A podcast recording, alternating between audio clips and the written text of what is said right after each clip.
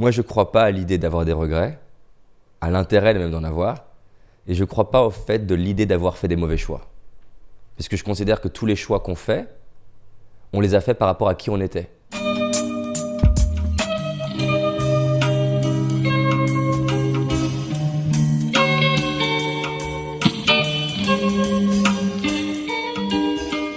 Bienvenue à tous sur Et surtout la santé, votre podcast lyonnais qui décortique des sujets de santé avec des spécialistes, avec des sportifs professionnels et parfois avec des patients aux histoires extraordinaires. Aujourd'hui, on est avec David Laroche, qui est conférencier international et spécialiste de la performance.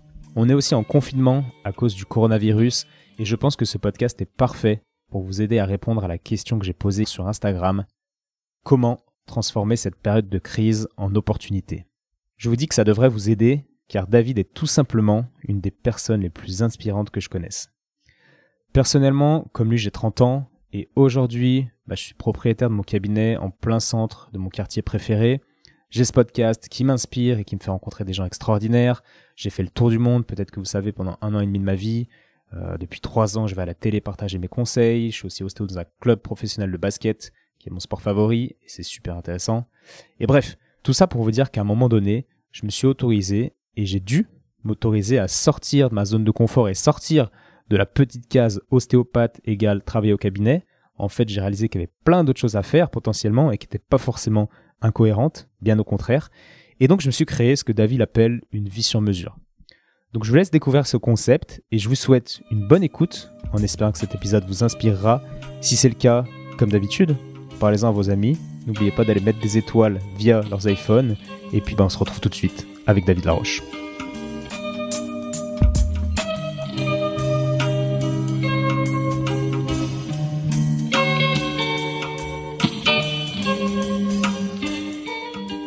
Bonjour David. Salut Etienne, ça va? Ça va et toi? En pleine forme. Merci de m'accueillir dans tes, euh, dans tes studios. Alors dis-moi, euh, est-ce que tu pourrais te présenter comme si quelqu'un te demandait en soirée, on va dire en privé, euh, qu'est-ce que tu fais dans la vie? Qu'est-ce que tu racontes Tu veux la version soirée en fait, c'est ça Exactement. Ok, bon. La version très simple, c'est que je voyage au travers du monde pour étudier les meilleurs dans différents domaines, art, sport, entrepreneuriat.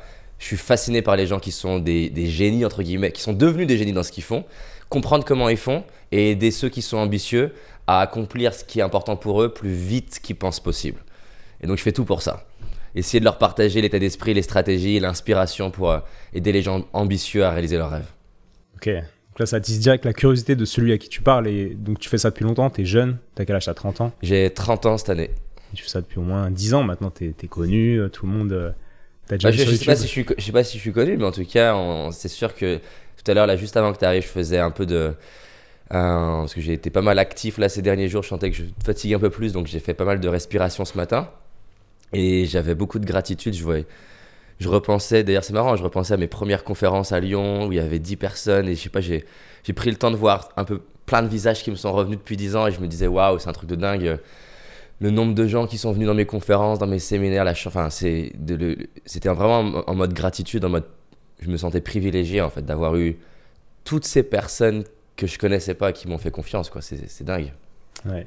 D'ailleurs, je ne l'ai pas dit en off, mais euh, nous, on s'est déjà rencontrés. C'était à Toastmaster. Ok. Euh, tu vois, ça, date. Toastmaster de Lyon, tu sais qu'en plus, voilà, j'allais à Toastmaster parce que je me disais, là, il faut vraiment que je m'entraîne à être plus percutant à l'oral. En anglais, donc Ouais, c'était en anglais. Et moi, c'était pareil. Je voulais voyager, apprendre l'anglais un peu avant de partir. Euh, et, tu m'avais invité à une conférence que tu avais fait euh, quasiment gratuitement, gratuitement je crois, pour les membres de Toastmaster. Yes, bah, c'est ce que je disais hier. je faisais une soirée de présentation de l'école de coaching, parce que j'ai une école de coaching sur deux ans pour former des coachs. Mhm. Et il y a un gars qui vient me voir, il me dit voilà, David, quel conseil tu me donnes par rapport à mes tarifs, mes prix et tout ça. Et je lui ai dit, moi, il y a un truc qui a toujours marché pour moi, c'est de n'avoir absolument rien à faire de combien je gagne à court terme. Et euh, il y en a qui peuvent se dire Je comprends pas, David, t'es super cher, euh, c'est pas possible que tu t'intéresses pas à tes prix. Non, je n'ai pas dit que ça m'intéresse pas à mes prix, mais à court terme, et j'en ai, ai, toujours, et j'en ai encore aujourd'hui, absolument rien à faire de combien je gagne à court terme parce que ma croyance, et c'est même plus qu'une croyance, que je l'ai validé tellement de fois dans ma vie, c'est que la priorité au début, c'est pratiquer, pratiquer, pratiquer, pratiquer et devenir un des meilleurs. Et pour moi, quand tu deviens un des meilleurs, après, tu peux augmenter tes tarifs et euh, c'est beaucoup plus fluide. Tu vois, Typiquement, d'ailleurs, quand je pars aux États-Unis ou que je fais des, conférences ou des coachings en anglais, j'en ai absolument rien à faire de combien je, gagne. D'ailleurs, ça, peut paraître incompréhensible comment je peux faire un coaching quatre fois moins cher juste parce que c'est une question de langue. Mais parce que ce que je veux là aujourd'hui, c'est le plus d'opportunités possible en anglais pour pratiquer, pour devenir bon. Et je sais qu'à un moment donné, j'ajusterai pour mettre les mêmes tarifs. Mais donc ouais, c'est pour ça qu'au début, certainement mes conférences étaient soit gratuites, soit pas chères. Ouais, mais elle était bien. Et petite confidence aussi, moi c'était une période où voilà, je voulais aller voyager et puis j'avais un peu de peur. Hein. Évidemment, j'avais 23 ans et euh, tu avais dit quelque chose. On va parler des questions, de la puissance des questions et tu avais raconté une histoire où tu disais euh, imaginez-vous dans 20 ans avec vos enfants et dites, enfin, qu'est-ce que vous leur direz? Et euh, j'étais en mode putain qu'est-ce que je vais leur dire à mes enfants? Est-ce que j'ai toujours eu peur et je suis jamais parti voyager? J'ai eu la vie classique comme un peu tout le monde Ou alors est-ce que je prends mes, mes, valises et je pars? Et, je me suis imaginé avec ces... Enfin 20 ans plus tard, grâce à la question que tu nous as posée, et le soir même, j'avais pris mes billets d'avion et je suis parti faire un tour du monde. Bon ça Donc ah, voilà, ça, je voulais juste te dire ça en bah, direct. Et euh, donc... Et tu vois, j'aimerais appuyer là-dessus. Et parce que c'est, tu sais, la, tu sais, la plus grande frustration de mon métier, c'est la plus grosse frustration de mon métier, c'est comment toute question ou toute idée peut soit rentrer dans la catégorie des choses bateau ou banales, ou alors, à l'opposé, transformer une vie. Et, ça, ça, me, ça me fascine et me perturbe, parce que si ça se trouve, il y a d'autres participants ce jour-là, ils ont entendu le truc, ça se trouve, ils se sont dit, ouais, ok, avec sa phrase dans 20 ans et sa question, mais qu'est-ce qu'il a, le, petit jeune là? Et c'est ça qui me fascine, c'est que quand tu veux prendre une question et vraiment la conscientiser, tiens, j'ai envie d'être qui dans 20 ans? Qu'est-ce que j'ai envie de dire à mes enfants? Et que tu prends le temps de faire ce voyage un peu dans le temps, de te dire, mais j'ai mes enfants là de 12 ans devant, moi ou 8 ans devant moi, je leur dis quoi? Je leur dis, papa il, papa, il a eu peur et il l'a pas fait? Ou je leur dis, papa, il a eu peur, il a essayé, il n'a pas tout réussi, il l'a fait? Et quand tu prends le temps, l'émotion que ça crée va faire que tu vas avoir une énergie qui est motrice et tu vas passer à l'action. Et c'est ça qui. Je veux insister là-dessus parce que tu as des personnes qui pourraient encore une fois entendre ton podcast et se dire bah, je comprends pas comment il a pu changer un truc. Elle est tellement bateau sa question. Et c'est, et c'est ça qui me fascine parce que tu vois, dans mon école de coaching, on prend mes coachings et on les, on les enregistre et on les débrief en vidéo avec les, les élèves pour qu'ils puissent poser leurs questions sur comment, comment je m'y prends et qu'est-ce que je fais moi aussi. Et quand tu prends un coaching et que tu fais le film à l'envers, tu te rends compte qu'en gros, sur on va dire une heure et demie de coaching, allez, je vais, je vais exagérer un peu ce que je vais dire. Bah, tu as une heure de questions qui, entre guillemets, servent à rien et à un moment donné, tu as quelques questions qui changent tout. Et quand tu prends ces 4-5 questions qui changent tout et que tu les notes sur un papier, si je devais te dire, tiens, la personne m'a payé tant pour que je lui pose ces 5 questions, les gens diraient, mais, mais c'est débile. Mais en fait, c'est ça qui est fou avec notre cerveau, c'est que ces 5 questions-là, c'était les 5 questions dont la personne avait besoin, elle avait besoin de les entendre à ce moment-là précisément, qui fait que sa vie, elle, se, elle bascule. Donc, euh, c'est fascinant le cerveau. Hein. Ouais, c'est fascinant. Et justement, par rapport à ces questions, on va commencer direct avec un, cas clinique, si tu veux bien. Donc, qui va peut-être ressembler au tien. On va prendre un gamin de 18-20 ans qui, finit ses études au lycée, etc., et qui sait pas trop quoi faire de sa vie, qui va en fac, qui est pas trop motivé, qui se lève tard le matin, qui, qui, pas, est pas motivé, qui est un peu timide. On va reparler de la timidité aussi. Et euh, voilà, il est dans une situation un peu floue, avec une petite peur de l'avenir quelles questions, quelles sont les questions qui ont été les plus puissantes pour toi avec ton expérience euh, Qu'est-ce que tu poserais à, ce jeune? Yes. Alors encore une fois, euh, chaque être humain est différent. Donc dans un monde idéal, je préférerais, avant de lui poser des questions, passer déjà une heure à l'écouter, parce que les questions que je choisirais ont plus de chances de marcher.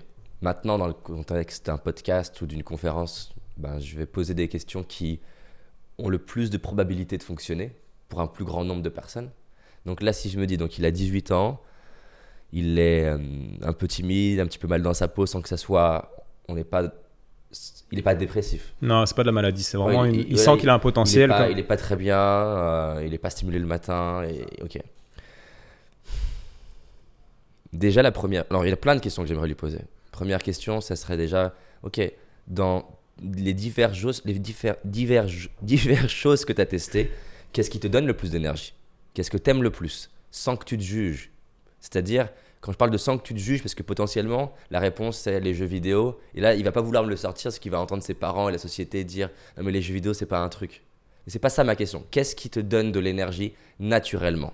C'est-à-dire où tu n'as pas besoin de réfléchir. Quand tu regardes Warren Buffett, à 12 ans, ce qui lui donne de l'énergie, c'est de lire des livres dans la bibliothèque sur l'investissement à 12 ans. Donc c'est, il n'est pas devenu qui il est devenu parce qu'il s'est forcé à investir.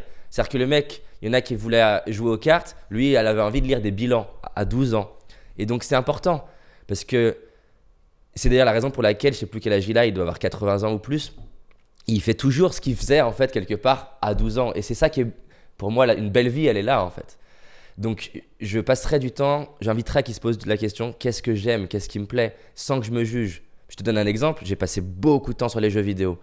Et forcément, mes parents, hein, que j'aime beaucoup, et en particulier ma maman, elle me disait T'es une loque, t'es léthargique, ça sert à rien. Mais qu'en fait, quand je me rends compte aujourd'hui de ce qui me plaît le plus, finalement, j'avais beaucoup de signes dans les jeux vidéo. Sauf que parce que je les mettais dans une, dans une boîte de c'est pas bien et c'est pas intéressant, je pouvais pas apprendre sur moi-même. Exemple, les jeux auxquels je jouais beaucoup, c'était des jeux de stratégie. Or, qu'est-ce que je fais beaucoup, par exemple, dans mon accompagnement de dirigeants aujourd'hui? C'est de la stratégie. Prendre du temps pour me reculer avec eux, essayer de voir. Et, pareil, j'aimais aussi les jeux d'échecs. Euh, si tu fais ça, qu'est-ce que ça implique? Si tu fais ça, qu'est-ce que ça implique? C'est quelque chose que je faisais naturellement.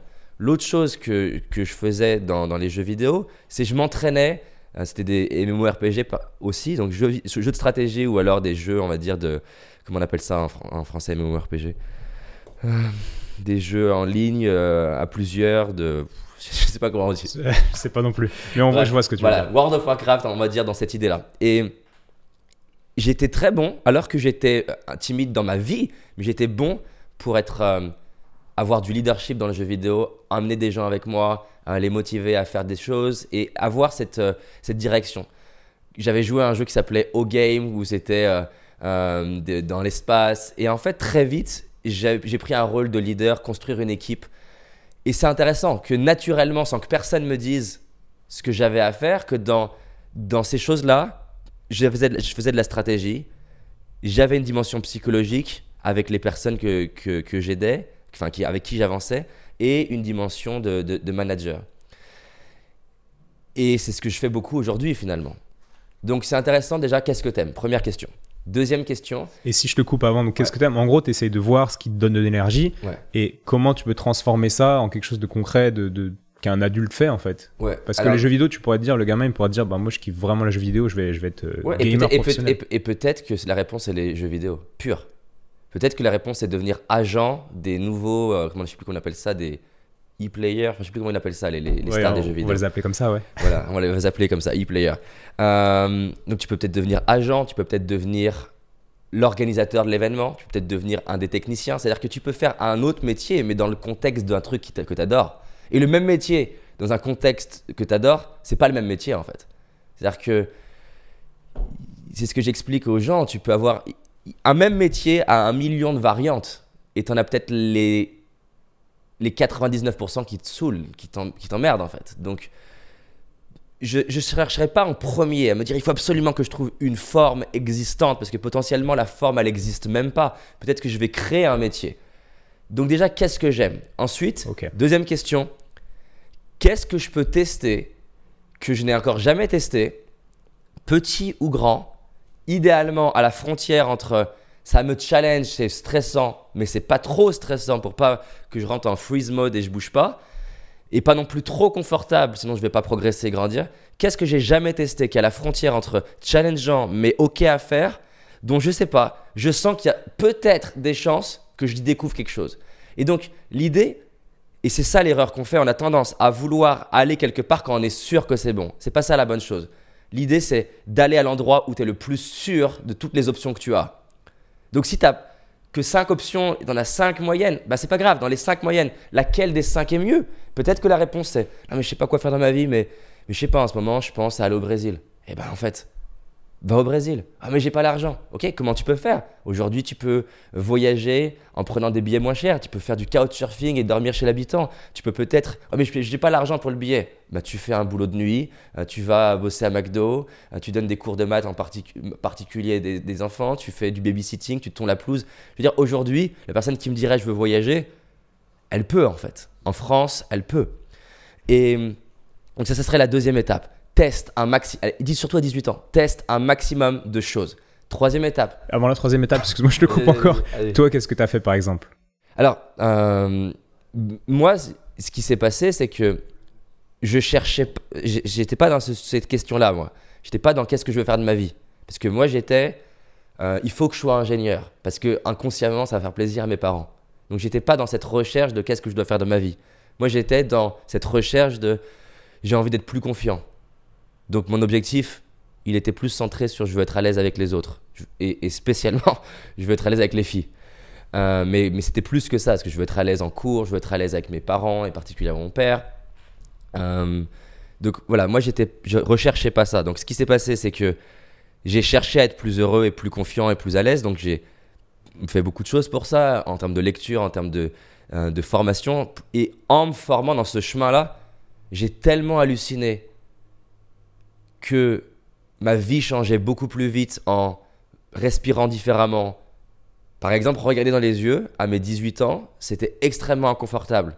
Et pour être transparent avec toi, ça l'est encore à plein de moments. Mais si je compare le David d'aujourd'hui au David de il y a ben, donc 12 ans, je regardais tout le temps par terre, à droite, à gauche, j'arrivais pas à regarder dans les yeux, j'étais très mal à l'aise. Typiquement, pendant des semaines, je me suis entraîné à regarder la personne dans les yeux. Et l'expérience la plus dure pour moi, c'était mon papa, arriver à continuer de quand il me parlait ou quand je lui parlais, de le regarder dans les yeux. Et donc, du coup, en faisant ce cheminement-là, à un moment donné, dans une formation qui était la première formation qui m'avait coûté 1800 euros. Et tout le monde me disait, mais t'es un malade, 1800 euros pour une semaine de formation, mais t'es un, es un taré. voilà. Tout le monde pensait que j'étais un gros débile, en sachant que un an auparavant, quand j'achète mon premier e-book sur Internet, donc on est en 2010, tu vois, ou 2009, j'achète mon e-book sur Internet à 37 euros, tout le monde me dit que c'est une arnaque et que je suis un malade de 37 euros, on sait jamais qu'est-ce qui peut se passer. Et moi, j'étais là vraiment, j'étais, j'étais stressé. quand je me rappelle, je, d'ailleurs, je ne sais plus comment j'ai dû faire parce que je ne devais pas avoir de carte bancaire. J'ai dû voir avec ma mère pour qu'elle paye, que je la rembourse. Je lui ai dit, tiens, maman, il fallu que je la convainque, on mette la carte bancaire sur Internet, sur un site un peu étonnant qui donnait des astuces pour être confiant. Et bref, quand j'ai fait cette formation-là, et moi, ça commençait déjà à aller un peu mieux, c'était pas parfait, mais ça allait mieux. Je me suis dit, je veux pas être ingénieur en fait. Je veux dédier ma vie à être bon là-dedans et aider les gens à être plus confiants et plus heureux. Et donc voilà, donc du coup, j'ai en fait finalement pas passé de temps à chercher ce que je voulais faire parce qu'au début, je voulais être ingénieur, c'était évident. Et ce que j'aimais beaucoup l'informatique, je l'aime toujours d'ailleurs. Mais c'était aussi une manière de, ben voilà, euh, ça fera plaisir à mon père, etc. Sans que je me rende compte. Hein. Et puis là, ça a été évident en fait. Donc je me suis dit, je veux faire ça. Ce qui a été dur, c'était pas tant de savoir, moi, c'était d'oser. C'est-à-dire qu'une fois que j'ai compris, j'ai plus envie d'être ingénieur, c'était un problème. Parce que du coup, euh, toute ma famille, ça lui allait bien. Et donc, annoncer à ma famille, voilà, j'ai prévu d'arrêter euh, les études d'ingénieur, alors que. Parce qu'en fait, en gros, il y a eu toute une, toute une période où je faisais les deux en même temps. Donc, euh, j'avais créé mes vidéos, je faisais déjà des conférences, et en parallèle, je faisais mes études, toujours d'ingénieur. Et donc, j'ai décidé d'arrêter net à six mois du bac plus 5 il suffisait juste de faire le mémoire. Ok, donc là, tu n'as même pas ton diplôme en fait. Tu peux pas postuler dans une entreprise. Euh, Alors, j'ai un, Alors, l'école était bien foutue parce qu'il nous faisait passer un, un bac plus 3 en parallèle. Donc, je dois avoir ça quelque part. Mais je sais même pas où c'est, tu vois. pas sûr qu'il soit toujours utile. En tout cas, officiellement, j'ai un BTS et un, bac plus, et un bachelor. Mais en fait, je m'en fous, vraiment. Et donc, quand j'ai décidé d'arrêter les études, euh, et j'étais sincère en plus. J'ai dit à mes parents, voilà, j'arrête les études. Et j'ai négocié avec l'école d'avoir un an et demi pour mon mémoire et pas six mois. En leur disant, euh, ça va être compliqué. Euh, et ils m'ont dit, ok.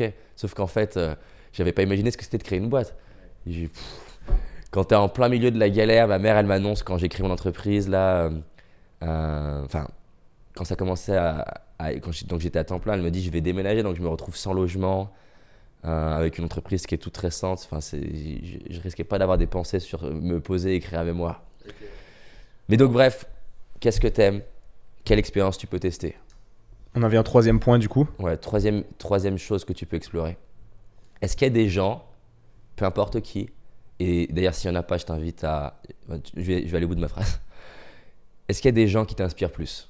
Peu importe, sport, art, entrepreneuriat, et je passerai du temps à lire leur biographie, les écouter en podcast si ils font des podcasts, s'il y a des documentaires sur eux, s'ils font des conférences, allez les voir, si on peut avoir de l'info sur leur vie, est-ce qu'il y a des gens qui ont écrit sur eux? Et si j'ai personne, bah du coup, pour le coup, je, activement, j'essaierai de de m'intéresser à différents profils d'un peu de partout, surtout que je cherche un peu de partout. Et au bout d'un moment, il y aura une évidence que ce genre de profil-là, dans ce genre de direction-là, ça m'attire plus. Et donc si déjà je fais les trois choses régulièrement, c'est pas une fois puis l'autre puis l'autre, en réalité c'est les trois en parallèle. C'est qu'est-ce que j'aime, qu'est-ce que je peux tester de nouveau et qui m'inspire. Et si je fais ça, ce qui est génial, c'est que les tests que j'ai faits et les gens que j'ai rencontrés qui m'inspirent ont des grandes chances de m'aider à mieux répondre à la question de qu'est-ce que j'aime. Qu'est-ce que j'aime va des grandes chances de m'aider à trouver quoi tester. Et si je boucle là-dessus, c'est impossible de pas avoir une vie de dingue. Et l'autre chose que j'aimerais dire, s'il y a des gens qui, je sais pas comment ton audience, à quel âge elle a, mais un truc que je dis dans toutes, toutes les fois où j'interviens dans des collèges ou des lycées, mais tout le temps je le dis, et je pense qu'il n'y a même pas 1% des jeunes qui m'écoutent, mais par contre le 1% qui m'écoutent, c'est trop cool. Et les, les, les, jeunes captent pas ça, ils comprennent pas ça. Euh, et régulièrement, hein, j'ai des messages de jeunes qui le font et qui me disent c'est, c'est, c'est, c'est ouf. C'est trop, c'est trop fascinant la psychologie. Comment tout est une question de perception et tout est une question de perspective. C'est-à-dire que, tu vois, si par exemple, euh, bon, je m'appelle David Laroche, si j'ai, une adresse email, imaginons que ce soit mon adresse email david.laroche.gmail.com et que j'ai 40 ans, ça va faire zéro émotion que j'ai cette adresse email. Par contre, si euh, je t'écris et que j'ai 12 ans, et que tu vois, imaginons j'ai 12 ans, et je t'écris david.laroche.gmail.com, et que l'autre email que tu reçois d'un autre de 12 ans, c'est euh, chippy3775, je sais pas quoi, bah déjà en fait, qu'est-ce que tu ressens déjà entre les deux emails, tu vois? Et je vais aller plus loin. Imaginons, où tu dis, bon, ah, c'est qu'une email. Et euh, si je reprends mon exemple de 40 ans, donc j'ai mon email david.laroche.gmail.com et j'ai un site internet. David Laroche, imaginons que ce soit pas dispo.fr et pas le .com. J'ai juste davidlaroche.me, tu vois, .me. J'ai 40 ans, tu vas dire, ça n'a rien à faire. Maintenant, imaginons que j'ai 12 ans ou 16 ans et je te contacte. Et là, mon adresse email, même, allez, on va s'amuser, c'est euh, euh, contact ou david, je sais pas, davidlaroche.me et l'autre, bah rien. Déjà, quel est ton a priori sur les, sur les, deux, sur les deux jeunes en fait? Déjà, tu te dis qu'il y en a un qui est, qui est motivé, qui, qui, est dans l'action, qui sait où il va et qui est dans, dans la, ce que tu disais, là, la, une énergie où il va tester. Où il, et ce qui est dingue, c'est qu'en soi, c'est pas forcément vrai, mais c'est juste la perception que tu as de base. Maintenant, je vais, aller, je vais aller encore plus loin. La personne de 40 ans, elle a son adresse email, elle a son site, allez. Et elle a rencontré, elle a pris le temps de rencontrer, et pourquoi pas faire une vidéo ou un podcast qui a même fait, aller 35 vues ou 35 écoutes, des, de 5 personnes qui sont même pas les numéros 1, mais qui sont, on va dire, des gens qui ont une certaine expertise reconnue dans le milieu, dans leur domaine. Imaginons, euh, la personne a 40 ans, elle a rencontré 5 euh, ostéos euh, qui sont vraiment compétents. Elle a 40 ans. Je vais dire, bon, ok, tu vois. Maintenant, imaginons, tu as donc le, jeune de 16 ans A qui a, qui a, qui a chippy35.gmail.com qui pas, qui a pas de site internet et qui te dit voilà, je voudrais un stage. Et l'autre qui a son contact davidlaroche.fr, qui a un site web sur lequel quand il va, tu vois qu'elle a un podcast avec c'est juste 35 vues, c'est rien. Un montage médiocre fait à l'iPhone. Mais elle a pris le temps de rencontrer 5 personnes qui sont même pas les meilleures, mais qui sont vraiment, qui ont une expertise de plus de 10 ans dans leur métier. Et toi, tu, tu te dis, tiens, pourquoi pas un stagiaire cette année? Tu choisis qui? As même pas, Tu leur as pas encore parlé Je choisis euh, l'autre pas chippy, euh, le, deuxième. Quoi. Et voilà, et ce, qui est, ce qui est dingue, et donc mon message pour les jeunes, c'est de leur dire, si à 18, à 18 ans, tu fais ce que la plupart des jeunes font à 25, tu as un avantage concurrentiel de malade facilement.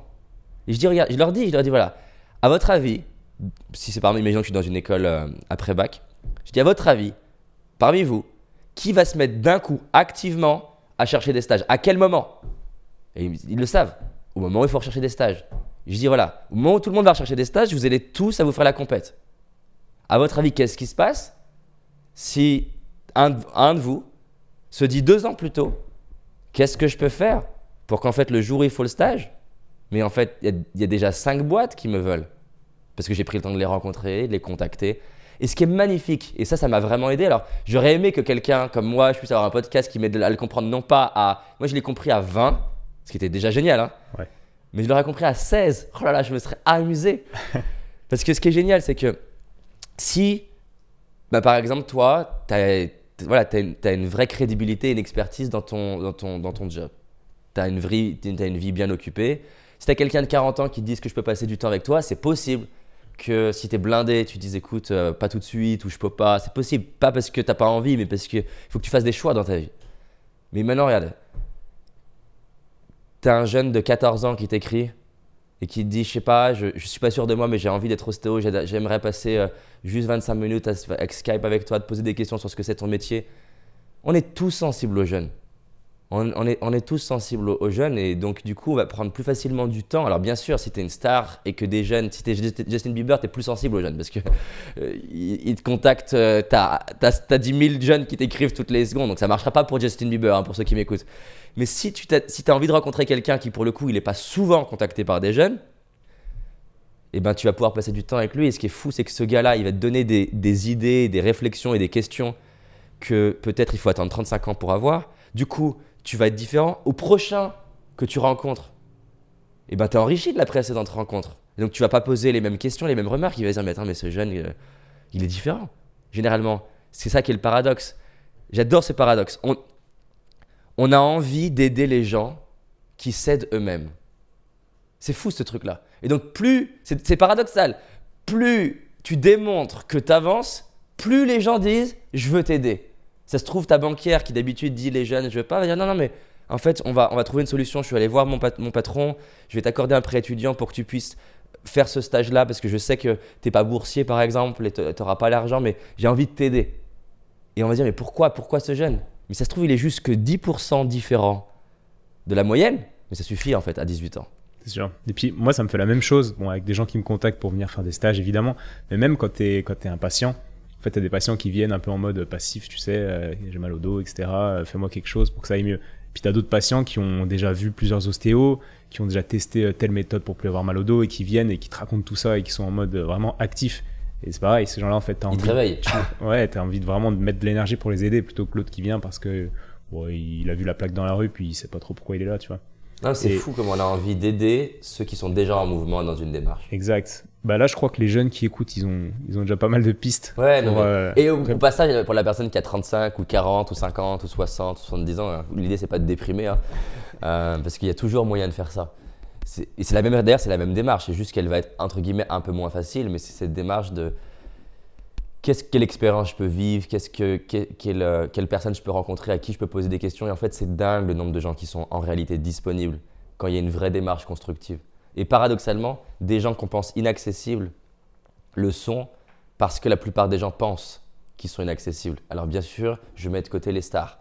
Mais par exemple, il y a plein de, de, grands experts dans un domaine, tu vois, architecture, qui ne sont pas sursollicités. Des médecins. des médecins, euh, des scientifiques, des, des entrepreneurs, qui en fait sont peu contacter avec une vraie démarche constructive de voilà, j'aimerais passer 30 minutes comprendre votre métier et, si possible, je serais heureux de contribuer.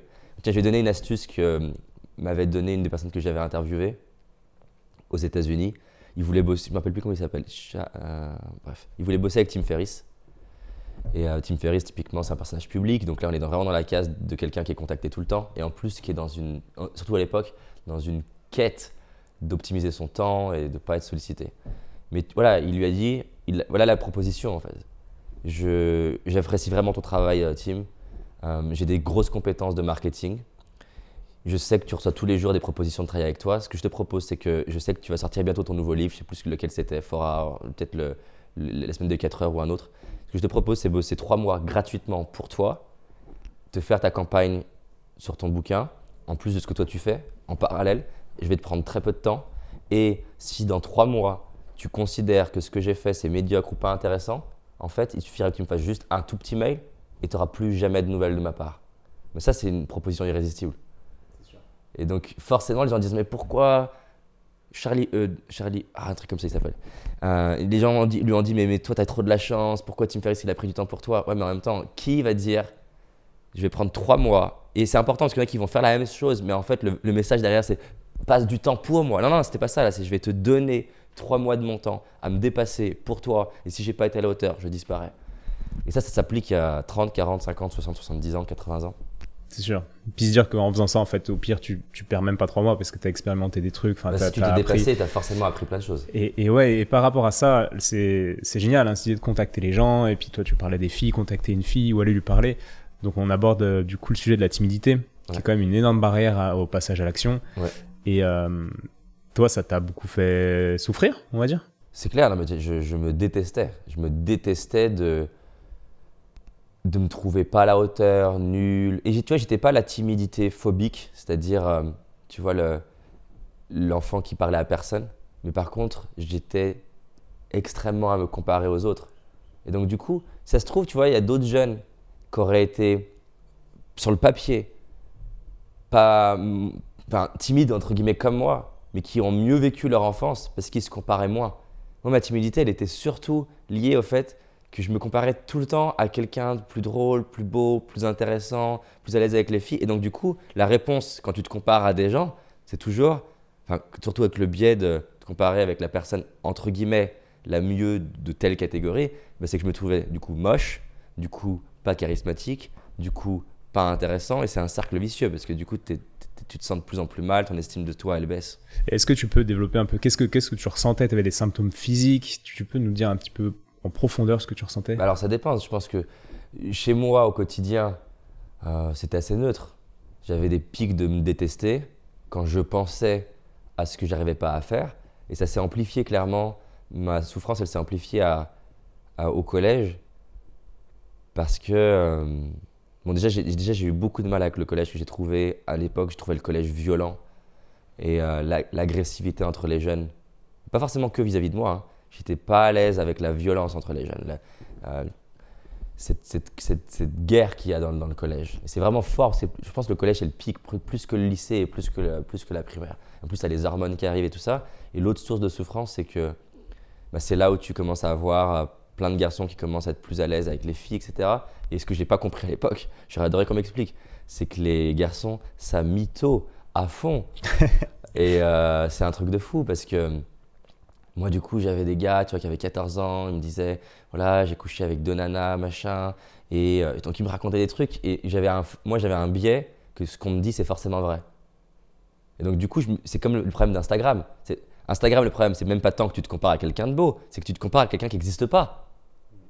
C'est-à-dire qu'il est retouché et en plus, oh, le bonjour. Donc, donc, du coup, à la limite, se comparer avec quelqu'un qui existe, bon, ça peut être douloureux, mais au moins, c'est- équitable comme, comme jeu.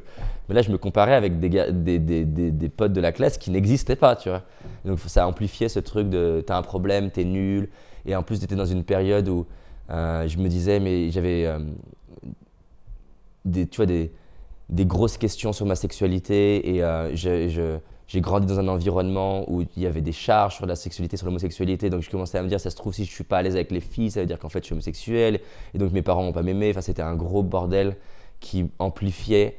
Euh, D'ailleurs, j'ai beaucoup d'empathie pour les personnes qui euh, sont homosexuels et qui vivent ce, climat-là, même s'il y a beaucoup de choses qui changent, parce que c'est la, la pression de se dire tel que je suis, ça suffit pas pour être aimé, c'est chiant. Quoi. Euh, Et donc, quels sont les. désolé, Je te coupe, mais concrètement, ce que tu as fait, euh, bon, tu as réalisé que tes potes étaient des mythos. Et... Ça, j'ai réalisé ça, mais non, mais j'ai réalisé ça longtemps après. en fait, tu sais comment j'ai réalisé ça? J'ai réalisé ça à moins 22 ou 23 ans, quand les mêmes potes qui me racontaient des trucs de dingue, ils commençaient à venir me voir pour me donner, demander des conseils. Et je me disais, mais tu sais, c'est comme si tu avais Tony Parker qui vient et qui te dit, tiens, tu peux m'expliquer comment positionner la balle? Tu dis, mais, mais, mais, mais pourquoi en fait? Tu es censé euh, être la star. Et je comprenais pas, et en fait, c'est là, ça m'a fait réfléchir de me dire, mais, mais si ça se trouve, il me pose autant de questions, c'est parce que tout ce qu'il me raconte, c'est pas vrai. Donc c'est- tard en fait que j'ai compris qu'il y avait beaucoup de choses qui étaient fausses. C'est cool. Bah, si quelqu'un écoute plus jeune, peut-être qu'il se remettra en question, enfin, il remettra en question ce qu'on lui dit plus tôt, ça va, ça va peut-être aider des gens. Mais, mais d'ailleurs, au passage, là on parle de la séduction, mais, mais les gens, euh, mais c'est normal, on a tellement peur de pas, de pas être aimé, de pas être reconnu. Mais dans tous les domaines, hein, que ce soit le, même le business, c'est pareil, c'est pas que à 18 ans. hein. Le business, le nombre de- d'entrepreneurs qui vont te. Mais c'est normal, c'est, une fois que tu as compris que c'était le jeu, tu es plus à l'aise. C'est comme Instagram, tu vois. Les personnes se prennent pas en photo quand ils ont leur cerne et quand ils sont fatigués et quand ils sont pas contents en disant voilà, voilà à quoi je ressemble, en fait, euh, la plupart du temps. Donc c'est le jeu. Une fois que tu as compris, le problème, c'est pas tant que ça soit le jeu, le problème, c'est de comprendre que c'est le jeu. Mais c'est pareil à 40 ans, des gens qui vont te faire croire que leur business tout va bien et en fait, euh, c'est la misère et tu le sais que trois ans plus tard. Mais du coup, faut, faut savoir de ne pas se comparer avec du mirage. Quoi. Ouais. Très bon conseil, on, on note. Ouais. Et donc, pour répondre à ta question de qu'est-ce que j'ai fait, c'est ça la question? Ouais. J'en Bah, avais tu me plein d'autres. Non, mais j'en ai plein d'autres, mais c'est intéressant. Vas-y, dis-nous ce que t'as fait. Ok, bon, la première chose que j'ai fait, c'est que. Donc, je savais pas qu'il existait des formations et des astuces. Donc, la première chose que j'ai fait, c'est de me dire. Et je me rappelle très bien, tu, tu vois, il y, a, il y a la ligne de métro, euh, donc la ligne A à Lyon, et j'étais à Vaux-en-Velin-la-Soie. Ça m'a marqué ce moment. Et je, je sors pour aller prendre le bus, que j'habitais à Vaux-en-Velin à Lyon. Et, et là, je sais pas, j'ai ce moment de, de, de, de- compréhension de me dire David, t'es pas à l'aise pour plein de choses. Mais si tous les jours, tu essayes de, de faire un peu plus que ce que tu fais d'habitude, peut-être qu'un jour. C'était pas l'idée que je serais à l'aise dans le sens sur tout, mais j'ai eu cette image mentale que ma, ma zone de choses où je serais à l'aise serait dix fois plus grande. Donc je serais peut-être toujours stressé pour des choses, mais la plupart des choses de mon quotidien me stresseraient plus. Et ça, ça m'a vraiment donné de l'espoir et de l'énergie de me dire, je vais essayer de, de lever la main en cours, je vais essayer de, de- parler un peu plus, je vais essayer de m'exprimer davantage. Et donc pendant trois ans, j'ai fait ça, c'était très lent. Et après, à 18 ans, c'est là où j'ai découvert qu'il y avait des, livres, mon fameux e-book et des solutions. Et donc, il y a plein de choses que j'ai fait pour être plus à l'aise. Entre autres, les plus gros, les trucs les plus efficaces que j'ai fait, parce qu'il y a des petites choses qu'on a aidé, mais la plus efficace, ça a été déjà de ritualiser, de faire des petites choses tout le temps qui me font peur. Tu te rends compte qu'au bout d'un moment, en fait, tu vis vraiment dans un délire. Ça va bien la plupart du temps. C'est un premier gros truc que j'ai fait. La deuxième, c'est apprendre à respirer, parce que j'étais souvent en apnée et ça t'aide pas à récupérer tes ressources. La troisième chose, c'est aussi de me tenir différemment et de comprendre quand même que ma posture, elle va jouer dans les, comment l'énergie, circule en moi. Quatrième chose, plus tardivement, c'est de voir la beauté qu'il y a dans la critique et l'échec. Parce qu'en fait, paradoxalement, et ça c'est un truc que j'ai eu du mal à digérer et comprendre, paradoxalement, ton, ta timidité est le reflet de ton désir, quelque part, d'être si important aux yeux des autres. Parce que la timidité, c'est une exagération de soi.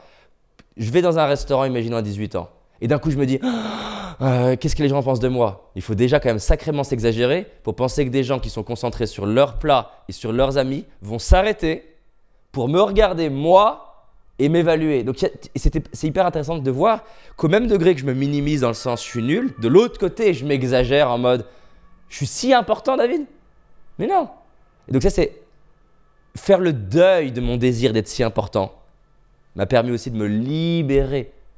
À partir du moment où tu te libères d'être important, tu te libères aussi de ne pas l'être. Clairement.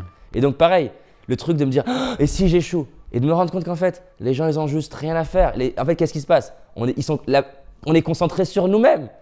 Les gens à la limite si j'échoue, ça se trouve ça leur fera du bien. Ça se trouve ils vont se dire ah j'ai le droit d'échouer. Tu vois, un de mes spectacles, j'étais parti en spectacle dans mon défi de faire un one man show. Il y a une date, la, date la plus importante, où je me suis trouvé nul.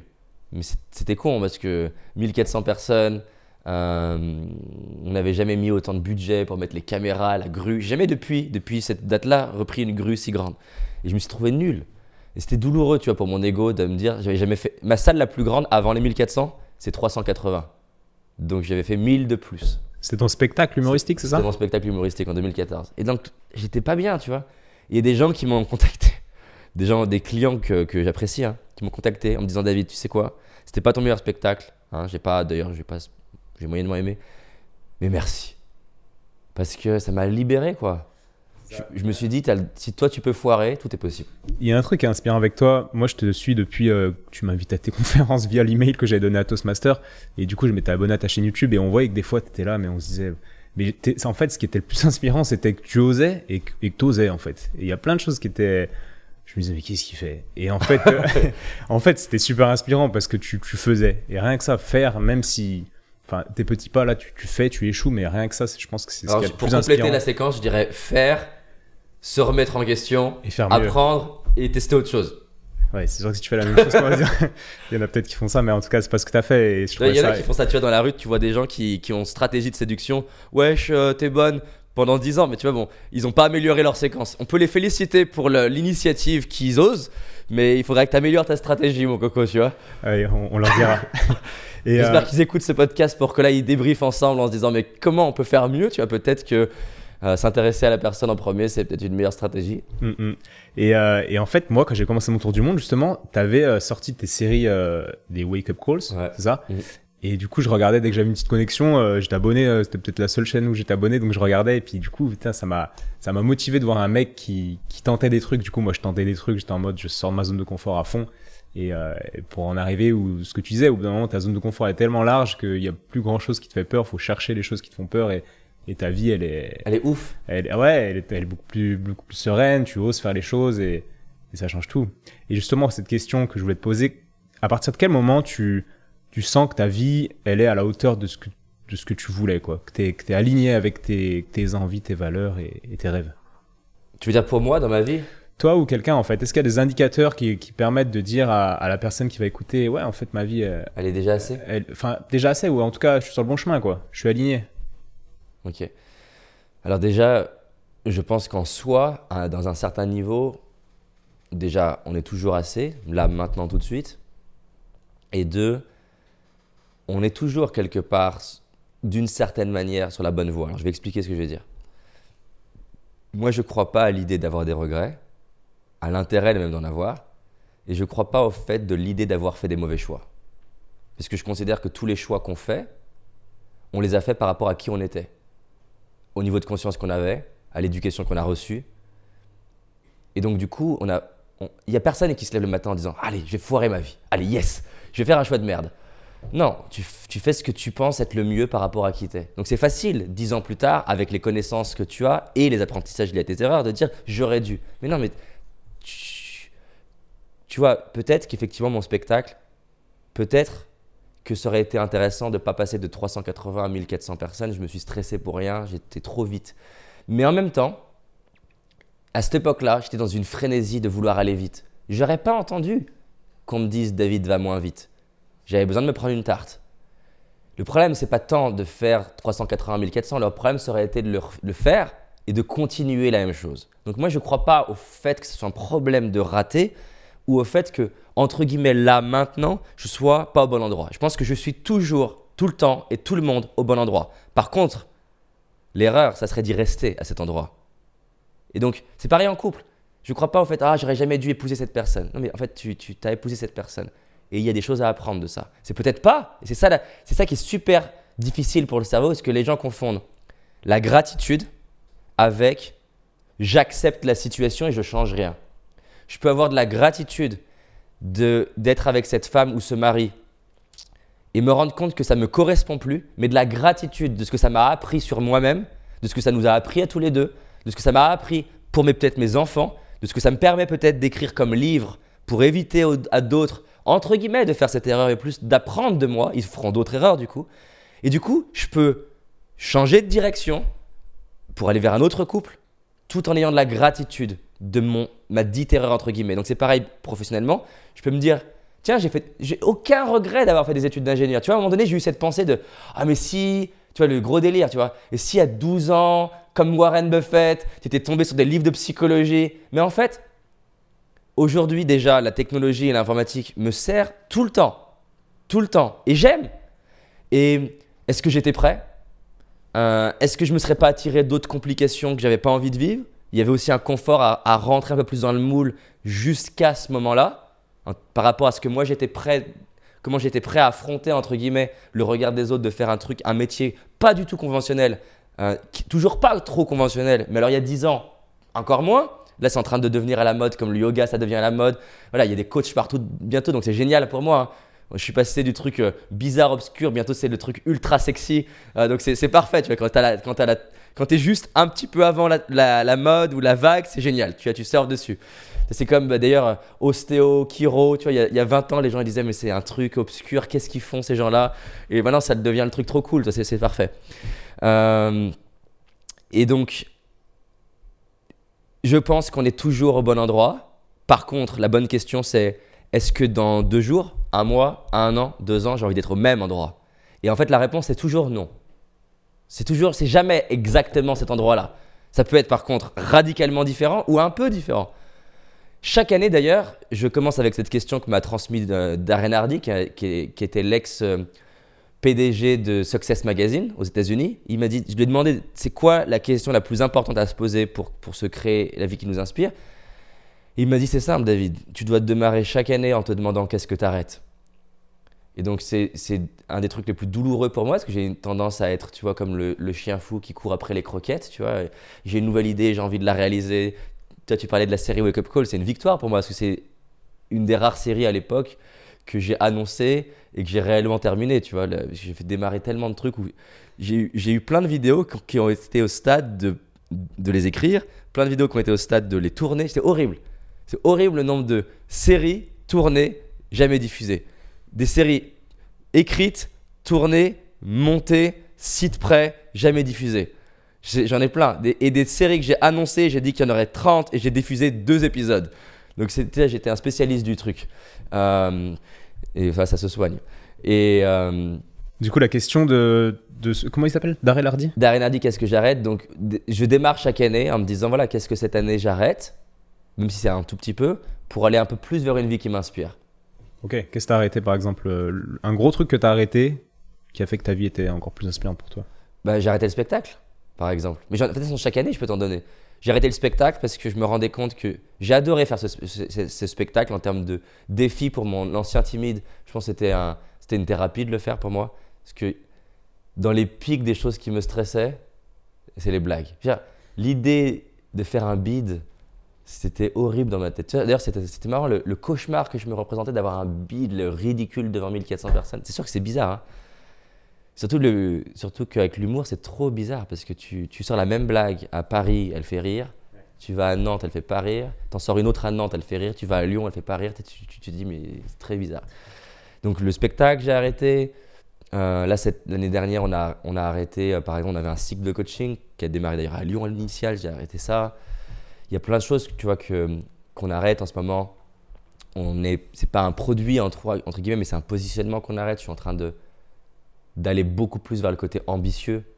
Donc, euh, par exemple, euh, tu vois, à un moment donné, je parlais de choses qui étaient plus, euh, plus perchées quelque part, loi d'attraction, pensée positive et tout ça. Et là, voilà, typiquement, j'arrête. Merde, c'est un sujet que je voulais aborder. Alors, si, mais je peux en parler, mais j'arrête d'en parler comme j'en parlais en tout cas.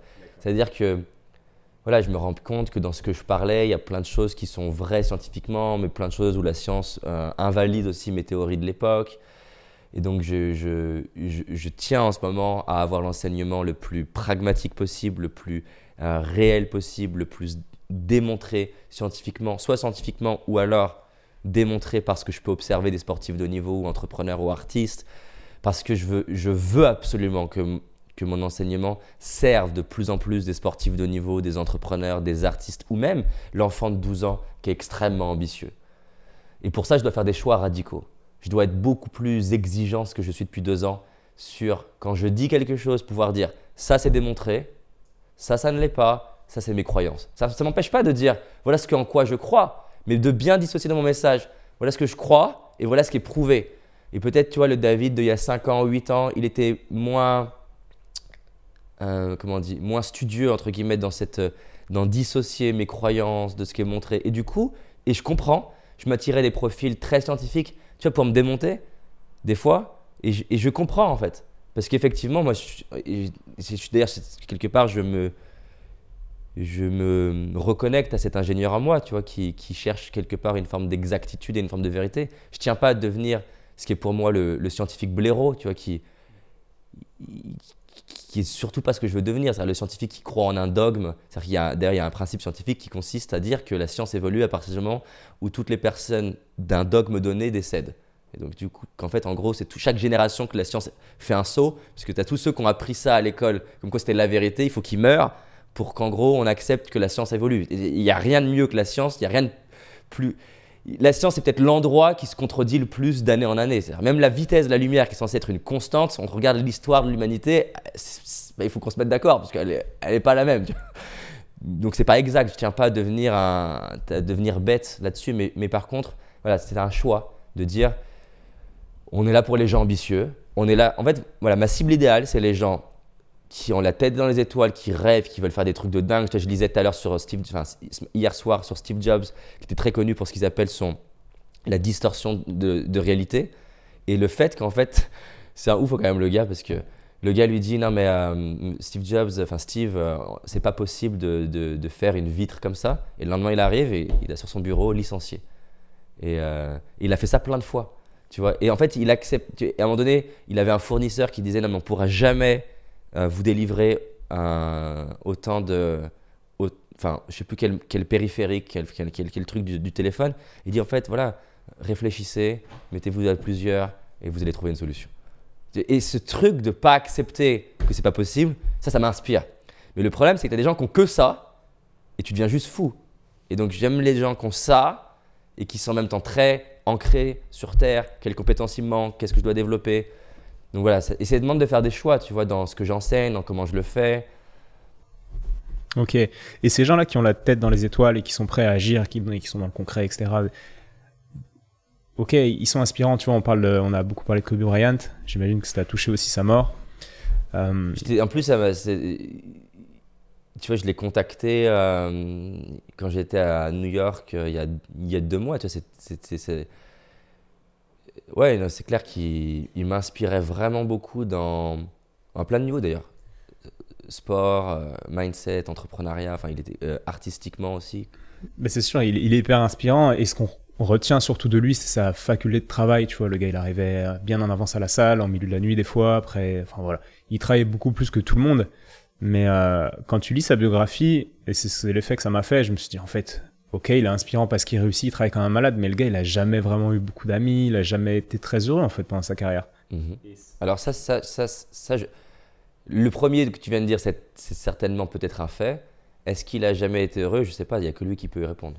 C'est ça, bah maintenant il, il peut plus malheureusement, mais tu vois, en lisant sa biographie, ça m'inspirait moins.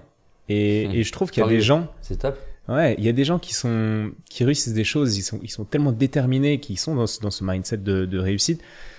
Mais t'as as déjà rencontré des gens qui voilà qui, qui arrivent euh, en haut du mur, tu vois? Elle a fait la, métaphore de l'échelle, qui ont monté toute l'échelle, ils arrivent en haut du mur et en fait, euh, merde, c'est peut-être pas ça la, réussite. Yes, c'est une j'adore cette conversation, elle est, elle est elle est hyper profonde en fait. Euh, c'est clair que la société nous injecte une, une idée de réussite qui n'est pas forcément celle qu'on veut nous. Alors ça, ça, soulève plein de questions ce que tu viens de dire.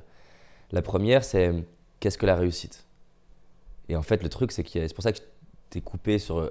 Il n'y a que lui qui peut y répondre, parce que peut-être que lui, ce que toi tu penses être pas une réussite, peut-être que pour lui, c'était une réussite. Par contre, ce, qui est génial dans ce que tu amènes, c'est que potentiellement, quelqu'un qui nous écoute, qui veut être basketteur, pro, il sera peut-être plus heureux à être numéro 6, entre guillemets, sur le classement, un peu moins à s'entraîner et avoir plus de temps avec sa femme et faire un barbecue de temps en temps qui est peut-être pas le mieux pour son hygiène.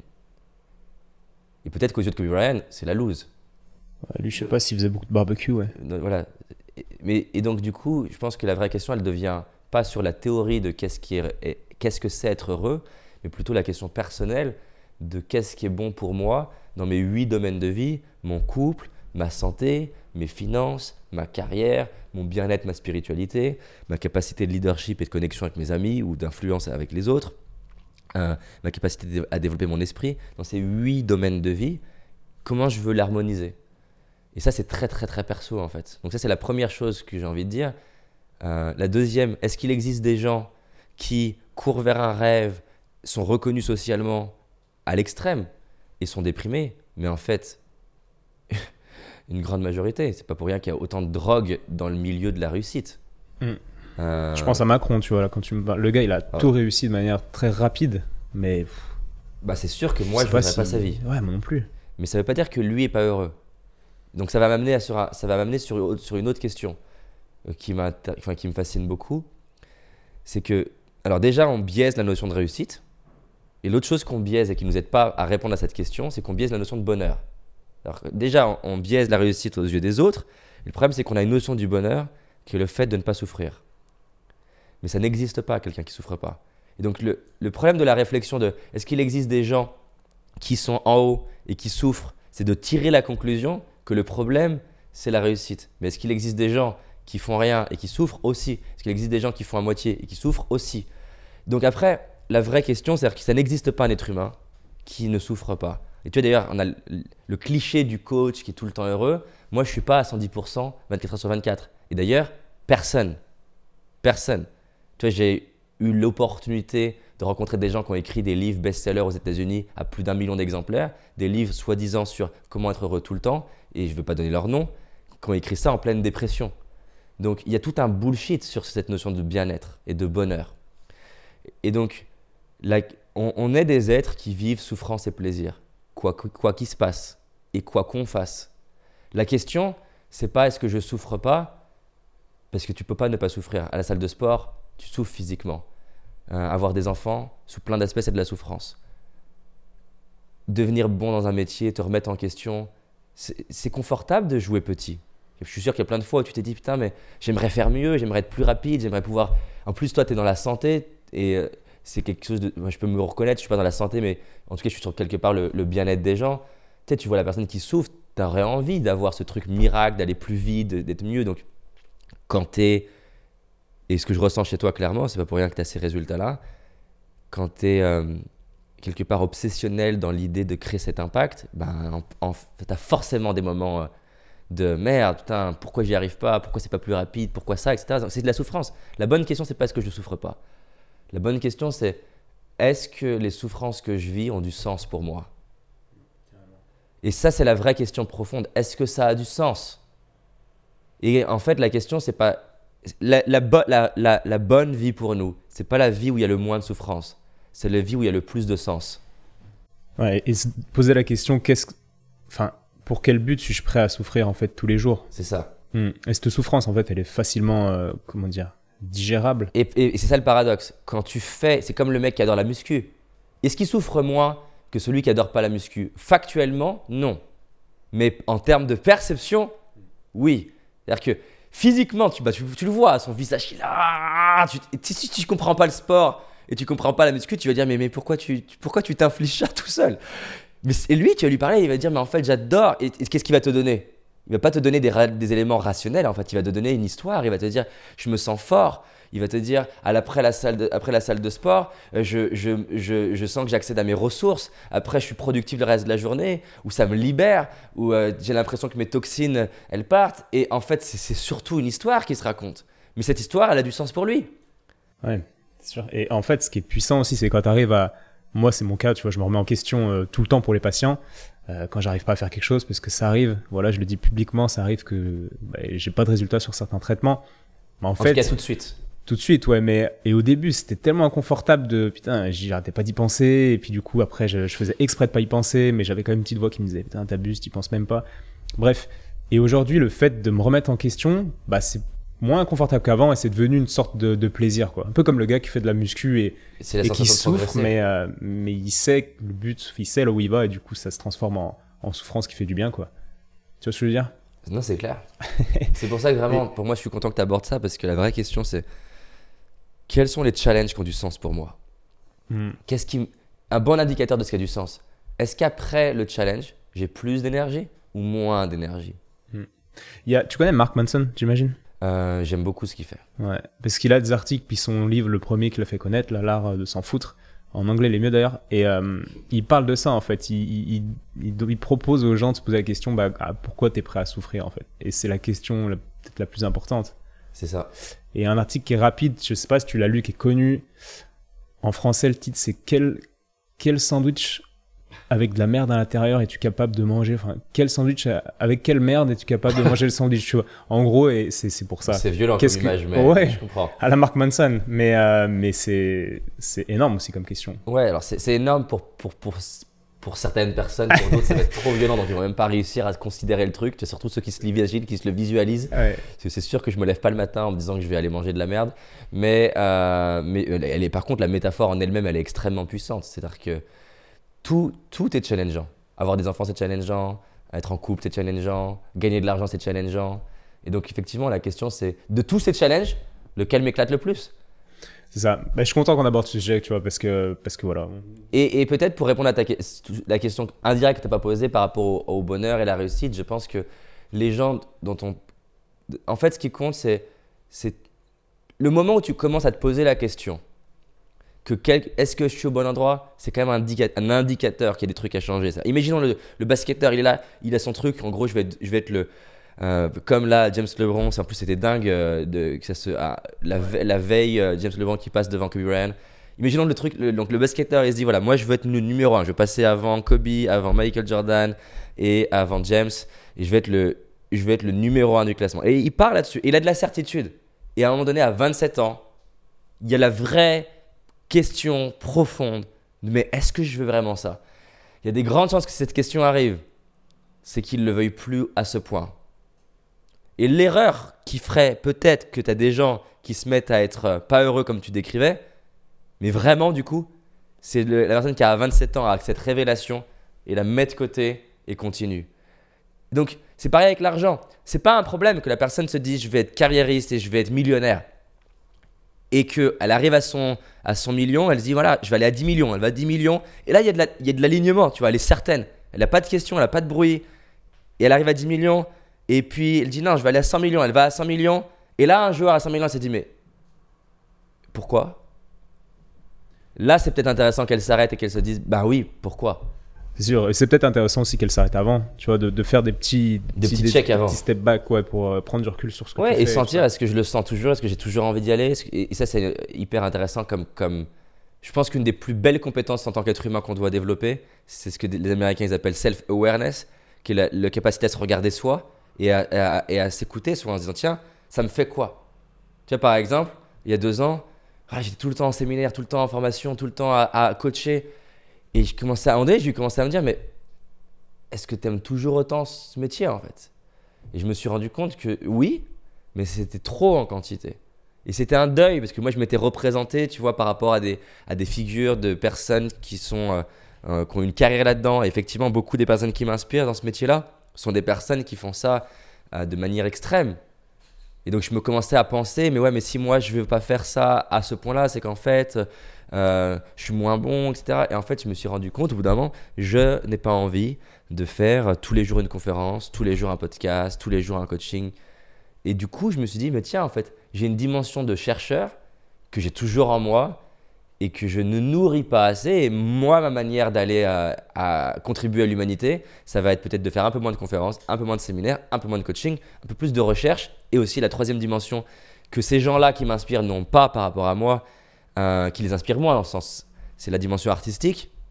Et j'ai toujours été inspiré par la vidéo, comment tu peux utiliser une musique pour inspirer. Et me dire, bah voilà, en fait, moi, ma manière d'être sur cette serre, ça va être euh, faire un peu de formation, un peu de ch- recherche et un peu d'art. Et si je fais ça, je suis plus épanoui. Et même si au final, on me considère 113e au classement euh, virtuel, il n'y en a pas vraiment des coachs sur la planète. Il y a- non, peu importe. J'allais demander s'il y avait vraiment un classement. Non, de Ok, ok. Et euh, concrètement, comment ça s'organise euh, en termes de pourcentage tes semaines si, si on fait euh, voilà, quelque chose grosso modo? Alors, Combien de des temps semaines, dédié des mois On va dire les mois. Combien de jours dédiés à la recherche, de jours dédiés à, à conférences, podcasts. Aujourd'hui, je dirais que maintenant j'en suis arrivé à. Mais ma vie, c'est quatre. alors ma vie pro, hein, la- pas, pas la complexifier avec le reste, mais ma vie pro, elle est découpée en quatre morceaux. Et je pense qu'on est en train d'arriver. Je pense qu'il y a 30% de ma vie, allez, 35% de ma vie, c'est vraiment accompagner, former, coacher. Il y a. Ah, peut-être plus encore. Peut-être 35-40. Ça, la création de vidéos euh, pour les coachés, tu, tu inclus là-dedans quoi? Non. Non, ok. non. Vraiment, moi, en direct, à soit coacher, soit former. Ok. Je dirais qu'aujourd'hui, il y a 20% de mon temps sur de la recherche, lecture, euh, euh, essayer d'améliorer ce que je fais, mon travail, ou je vais mettre mes interviews aussi dedans, dans essayer de comprendre des trucs. Il y a un pourcentage qui a grossi en tant qu'entrepreneur, gestion de l'entreprise, euh, bah, comptabilité, euh, recrutement, leadership, vision. Là, en ce moment, c'est vraiment l'objectif le plus important de ma vie, c'est celui-là en ce moment. C'est en gros, c'est faire ce que j'ai réussi à faire à l'extérieur, le faire à l'intérieur. C'est-à-dire devenir la meilleure ressource de mon entreprise, la meilleure ressource des personnes de mon entreprise. Et, faire ce que je fais à l'extérieur, ça, donner de la vision, euh, être présent pour, pour coacher en interne. Et euh, voilà, ce qui m'excite en ce moment, mon, rêve ultime, c'est c'est créer une famille de gens ambitieux avec qui on peut changer le monde. Donc en interne. Et puis après, voilà, une autre partie de mon temps, en ce moment, clairement, que je nourris très peu, qui est la partie euh, artistique, créer, inventer. D'ailleurs, que je ressens souvent que j'ai besoin de, de plus de temps là-dessus. Et ce désir artistique, tu, tu l'assouvis entre guillemets via la création de vidéos, via quoi? Moi, ce moi, le plus, où je m'éclate le plus, c'est j'ai une admiration totale pour les personnes qui arrivent à utiliser l'image. Le, à chaque fois, je remarque que quelqu'un qui arrive à mélanger la voix, la musique, les effets sonores et le montage et qui crée quelque chose qui crée une émotion chez moi, j'admire extrêmement ça. Et donc ça, tu délègues. Est-ce que tu considères ça comme ta partie artistique? Si tu délègues tout ça, mais Non, que tu es là à coordonner Quand je le délègue, je considère que j'ai pas mis de temps dessus. Là, je considère que c'est le- l'entrepreneur. Non, ça va être quand, quand je vais brainstormer avec l'équipe sur, euh, sur, le, sur le format de la vidéo ou sur, euh, ou sur réfléchir à... Même quand je vais juste réfléchir, je considère que c'est déjà de l'artistique. C'est-à-dire, je vais processer le truc. Tu vois, on veut faire un documentaire, par exemple. Ok, c'est pas toi qui es là derrière le logiciel de montage en train de, de, de faire Ça les peut être ça. Tu fais un peu ça? Ouais, bah là, par exemple, euh, dans les deux derniers mois, je pense que j'ai dû passer au moins 10, 12, 20, au moins 30 heures à écouter, je pense, 2000 musiques pour essayer de trouver des musiques qui, qui créent cette émotion. Ok. C'est super inspirant ça, tu vois, parce que on est encore dans des comment dire dans des dans des sur des autoroutes là dans la société et quand t'es ostéopathe, on en parlait en off tout à l'heure, bah t'es ostéo donc euh, tu es ostéo, tu vois. Genre euh, Je suis ostéo. C'est le Exactement. plus gros problème. on va en parler peut-être juste après et euh, et du coup pourquoi je dis ça? Parce que euh, on n'a pas souvent le temps pour prendre du recul et, et puis euh, faire différentes choses, de la recherche, tout ça. Et moi, en tant qu'ostéo, on me demande beaucoup, bah, qu'est-ce que tu fais? Et cette, cette recherche, euh, enfin, je la fais aussi et ça m'a été inspiré par un mec. Petite dédicace, c'est Ryan, un pote qui est blogueur, qui a le blog le sacado- sacado.com ou un truc comme ça, D'accord très connu, peu importe. Et euh, je lui disais comment tu organises ton temps? Et il me dit bah il y a 50% de création de contenu où je travaille pour l'entreprise, euh, je fais des trucs, euh, des articles, tout ça, et 50% où je me forme, où je fais de la recherche, etc.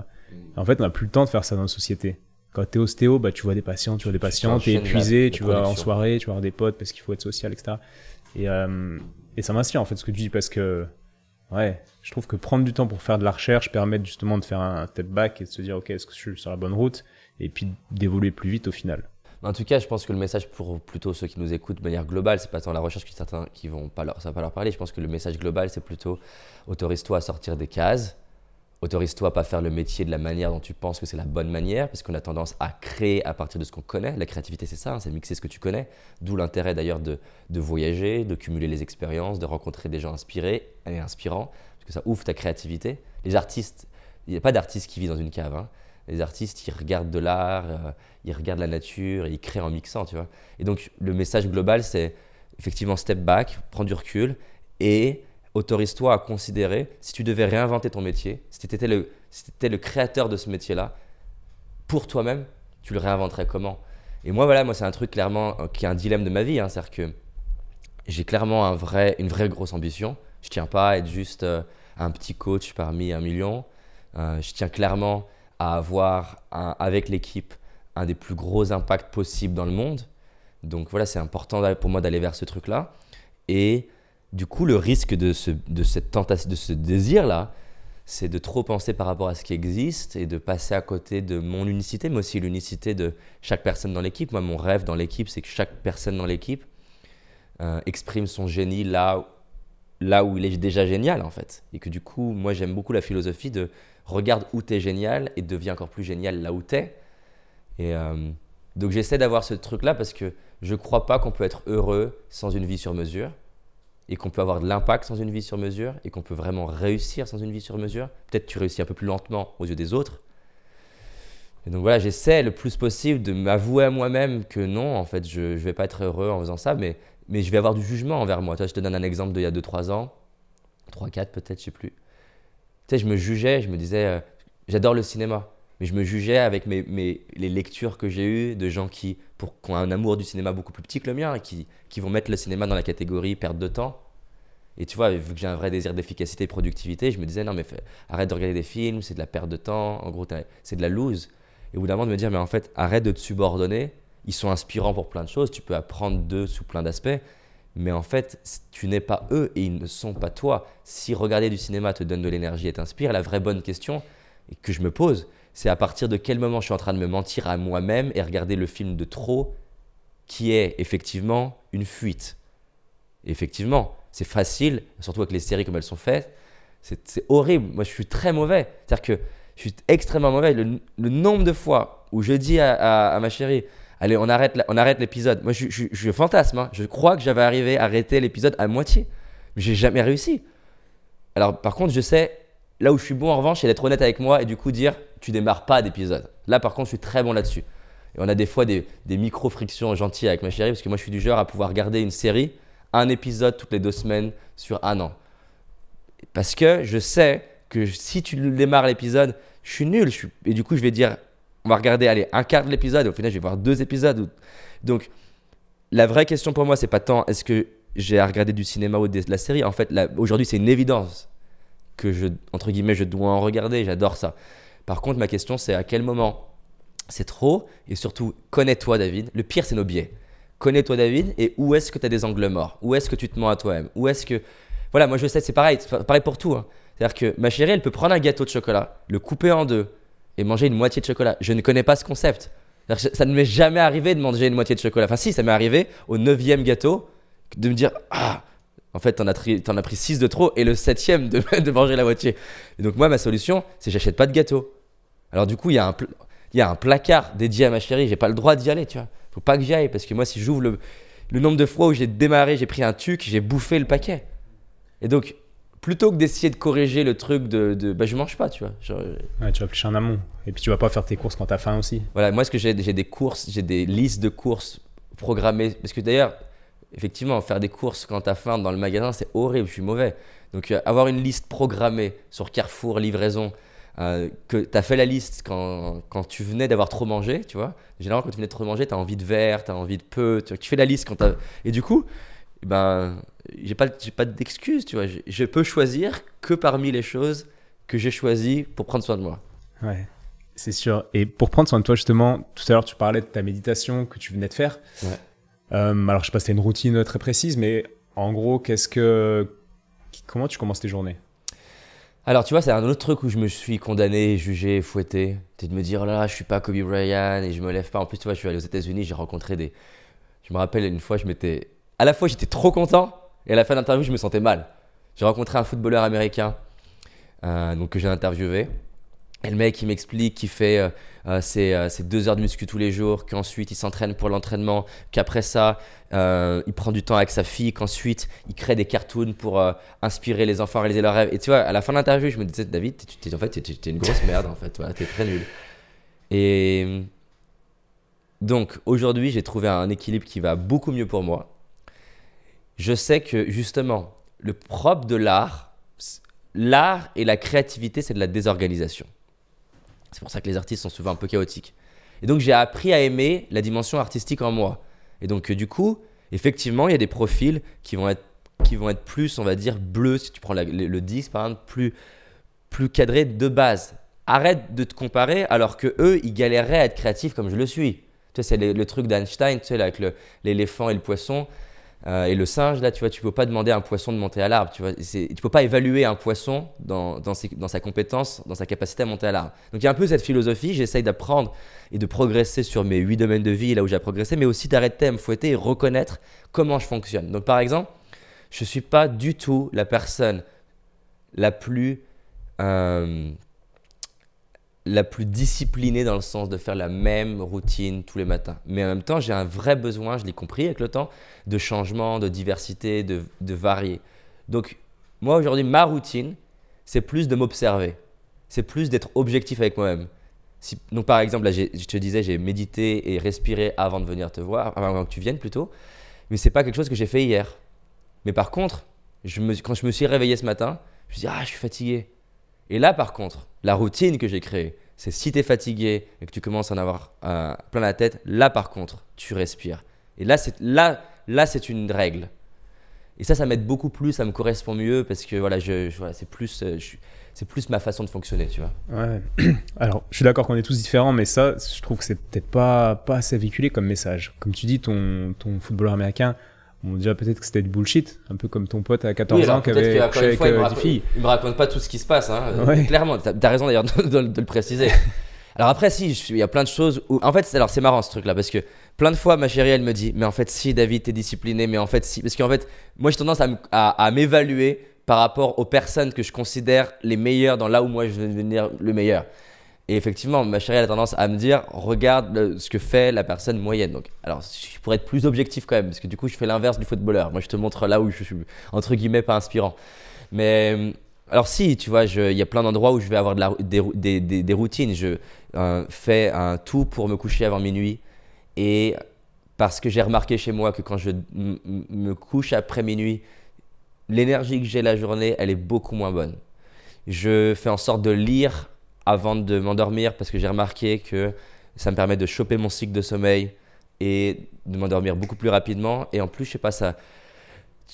Tu vois, il y a deux ans, je me disais, je lis pas assez, justement. Et là, je sais pas, c'est un moment où j'aime me, nourrir encore hier soir. Pourtant, je me suis couché après minuit, mais je me suis dit, ok, je lis de minuit à minuit et demi. J'étais content de le faire. Ça m'a nourri.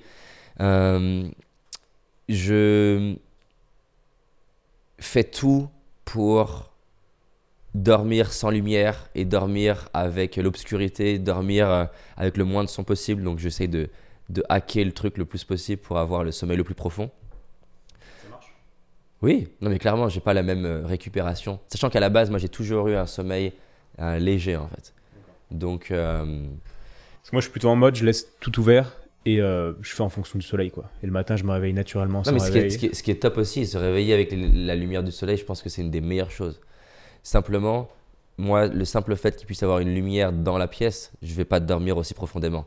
Donc, dans un monde idéal, vers quoi je vais aller progressivement, c'est que le store se lève euh, tout seul à la lumière du soleil. Ça, ça serait le, le, le hack le plus top pour moi. Mais une LED ou un truc, je vais pas dormir pareil. Et encore une fois, bon, ça c'est prouvé scientifiquement que la lumière fait qu'on va aller plus ou moins profondément, mais on n'a pas la même euh, épaisseur de paupières et on n'a pas la même personnalité.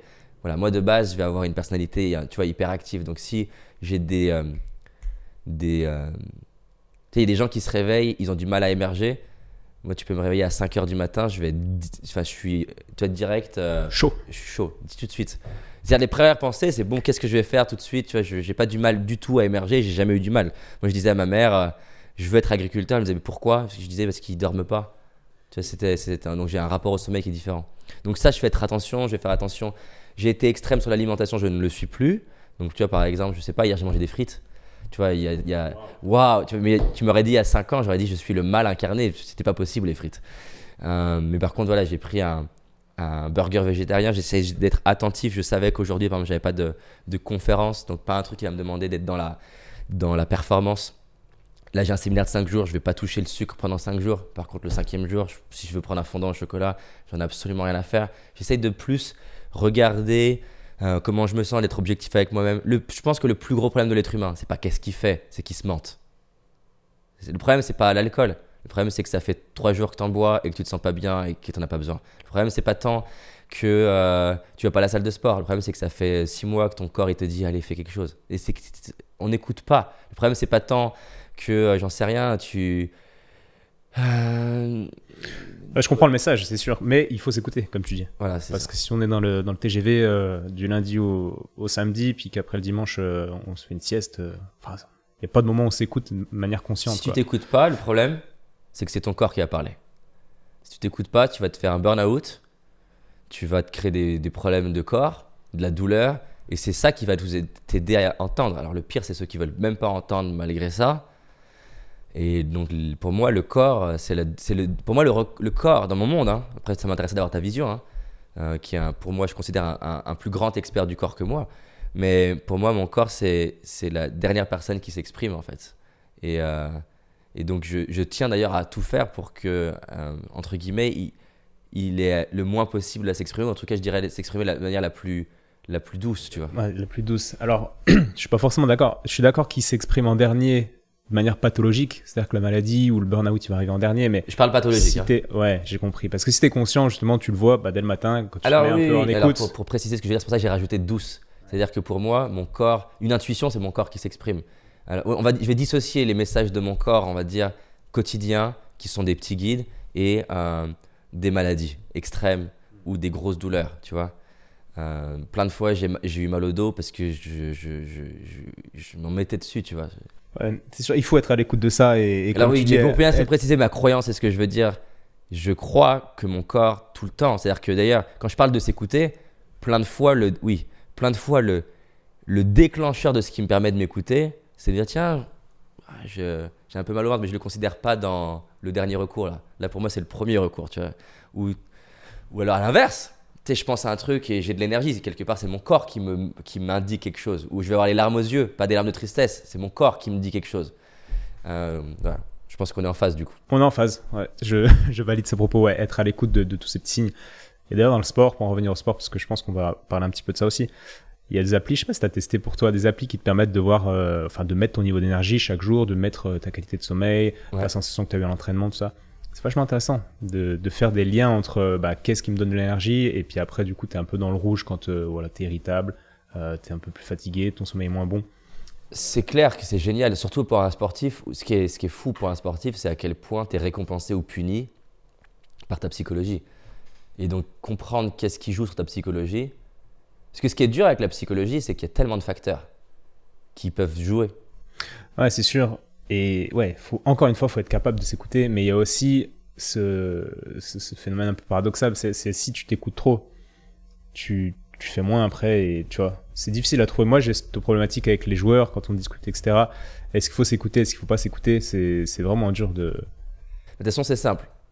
À partir du moment où tu veux aller vers de l'exceptionnel et du génie, c'est forcément paradoxal, c'est forcément fin, c'est forcément complexe. C'est-à-dire que, effectivement, euh, c'est dès, qu'il n'y a pas d'enjeu, il n'y a pas besoin de subtilité, donc du coup, c'est facile. Dès qu'il commence à avoir de l'enjeu, on est sûr de est-ce que je m'écoute trop, est-ce que je m'écoute pas assez? Mais c'est pareil, entre guillemets, pour jeter une balle. Hein. Est-ce que j'ai trop tendu mon bras? Est-ce que j'ai été assez souple? C'est pour ça que je répète tout le temps le maître maîtrise les paradoxes. C'est-à-dire qu'en communication, le, le maître, c'est celui qui va être capable d'être ferme et la phrase d'après très souple. Dans le sport, pareil, physiquement, tu vas te tendre, tu vas te détendre. C'est-à-dire que si tu prends le yoga, la tension va jouer un rôle, mais trop de tension va, jouer aussi un, un, mauvais rôle. la souplesse va jouer un rôle. Donc, pour moi, l'excellence naît dans la capacité. la bonne métaphore, c'est l'équilibre. L'équilibre physique. Les gens vont dire il est en équilibre. Mais c'est en fait qu'une illusion parce que être en équilibre, c'est quoi? C'est gérer rapidement le déséquilibre. Et c'est ce que pour apprendre à marcher, tu n'apprends pas à être en équilibre en fait. Tu apprends à être très bon pour gérer le déséquilibre. Et pour moi, j'aime beaucoup la philosophie, tu vois, la philosophie du marin. C'est-à-dire qu'on pense que le, marin, l'idée c'est de garder le cap. Mais c'est pas ça le marin. Le marin, la philosophie, c'est de reprendre le cap. De capter, tiens, je m'éloigne, je reprends. Et donc, oui, c'est dur, mais c'est parce que c'est dur que cette conversation, fait que peu de gens veulent l'avoir et que les récompenses sont dingues. Si on prend le business, un autre paradoxe. Avoir un business, c'est quoi? C'est être suffisamment narcissique ben, pour vendre, pour commercialiser, pour parler de soi, pour dire au monde mon produit il est génial, pour vouloir en parler. C'est vouloir prendre une place à la place de quelqu'un d'autre dans les médias. Mais regarde, si tu es trop narcissique et que tu penses qu'à tes profits, qu'à toi, et que tu oublies le client, et que tu oublies d'être altruiste, tu oublies de dire, mais en fait, est-ce que mon produit il est assez bien pour vous? Est-ce qu'il manque quelque chose? Que tu oublies cette. Tu hier, on avait une conversation avec Timmy, je disais, ok, là en ce moment, donc Timmy l'équipe, on va, on, va, on va mettre un, effort plus grand pour faire parler d'une de nos formations qui s'appelle Entraîner pour réussir. Mais je, je disais, c'est important qu'on équilibre l'effort commercial qu'on va faire de médias, d'en parler, la communication, avec qu'est-ce qu'on fait pour que l'expérience client grandisse et s'améliore, pas seulement le produit lui-même, ça peut être euh, à quel point on répond vite aux emails, parce qu'il y a plein d'endroits où on a à progresser. Hein. Et je disais, je veux que on monte les deux en même temps, parce que si on monte que l'un, les gens vont dire, bah du coup, il faut monter que l'altruisme. Mais l'altruisme, ça donne les associations à but non lucratif qui meurent. C'est comme, comme la respiration, si tu inspires plus que tu expires, tu as un problème. Tu as, besoin, tout a besoin, d'ailleurs, c'est même prouvé par rapport à la respiration, tu peux prédire le, la, la propension à être dépressif juste en observant la respiration de quelqu'un. Ta, respiration, c'est pour ça que la cohérence cardiaque c'est intéressant, c'est que ta respiration quand tu vas dans le bien-être, elle s'équilibre. Donc voilà, moi j'ai effectivement c'est dur, mais c'est parce que c'est fin que l'excellence va naître. Donc euh, je dirais, pour répondre peut-être à la question de comment je trouve, moi, ma, philosophie en coaching, c'est d'aller tester le mouvement qui a l'opposé de ce que je vois que ma vie démontre dans les derniers temps. Je vais m'expliquer. Si par exemple, parce que j'ai tout le temps ce dilemme en coaching, est-ce qu'il faut passer à l'action ou lâcher prise? Par exemple, c'est un, des paradoxes. Si la personne, ce qu'elle a démontré dans l'année dernière, c'est une plus grosse capacité à être plutôt provoquée, poussée, je vais plutôt avoir une, une, tension, une, tentation à l'aider à plutôt lâcher. Si ce qu'elle me démontre, c'est d'être plutôt peace and love et cool et tranquille, je vais avoir plutôt l'intuition de, de risquer d'aller trop loin dans l'action. Parce que le, je ne tiens pas à qu'on réussisse à court terme, je tiens qu'on réussisse à long terme. Et le corps, l'extérieur, nos résultats va donner du feedback. Si, entre guillemets, je suis trop dans le lâcher prise pour mon sportif, on va avoir des indicateurs. Lui-même, il va sentir, je, je, suis peut-être pas assez euh, compétitif, pas assez à le vouloir. Ok, bah ça, c'est ce qu'on avait besoin pour trouver le, la bonne dose. Parce que c'est la performance, c'est paradoxal. Je désire trop réussir au point que ça me stresse l'idée d'échouer devant tout le monde, je vais sous-performer. Je désire plus réussir et je m'en fous de réussir, je risque de sous-performer parce que je le veux pas assez.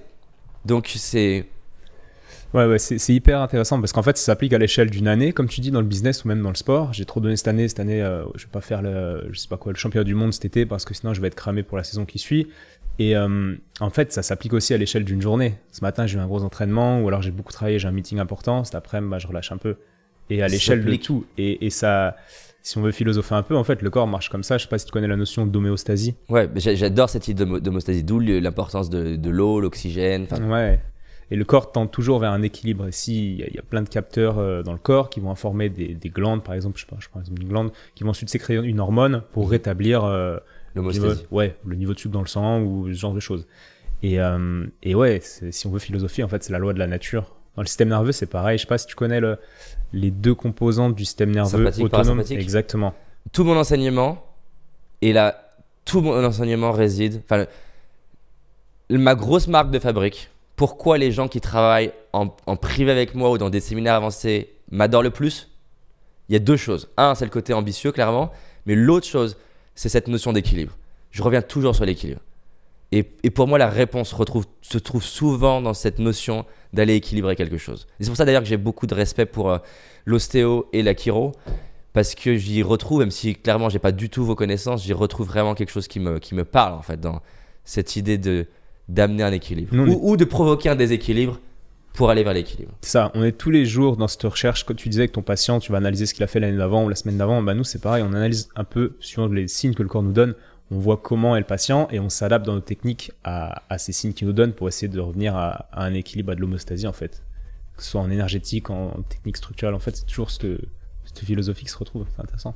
Ouais, mais, mais je crois moi que, que tout dans la vie et l'univers s'équilibre. C'est-à-dire que euh, en, physique, tu apprends que quand il y a une force qui s'exerce dans un sens, tu as une force opposée qui s'exerce dans l'autre sens. Quand tu fais de la chimie euh, en, bac S, par exemple, bah, tu apprends que tu dois équilibrer les atomes, euh, des, les, molécules des deux côtés de l'équation. En mathématiques, euh, tu peux pas avoir des deux côtés de l'équation quelque chose de déséquilibré.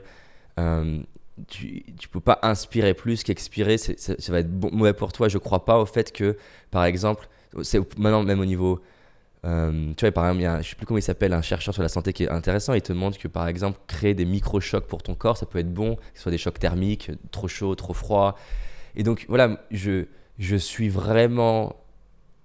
Par exemple, moi, je ne crois pas du tout au mouvement du coaching qui considère que pour que quelqu'un s'épanouisse, il faut faire que le soutenir, que le valoriser, que l'encourager, que lui dire qu'il va y arriver. Moi, ce que je crois, c'est que s'il est addict à la valorisation, en coaching, je vais un peu le tacler.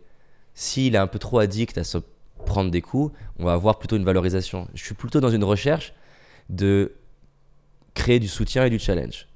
Et d'ailleurs, si quand tu débriefes mes coachings avec l'école, je leur montre que une phrase, je vais dire un, truc à la personne qui fait que son ego, euh, je vais l'attaquer, entre guillemets, et la phrase d'après, je vais lui dire, putain, c'est incroyable ce que tu viens de faire. Et je joue tout le temps sur challenger soutenir, challenger soutenir, être présent, être absent être agressif, être valorisant.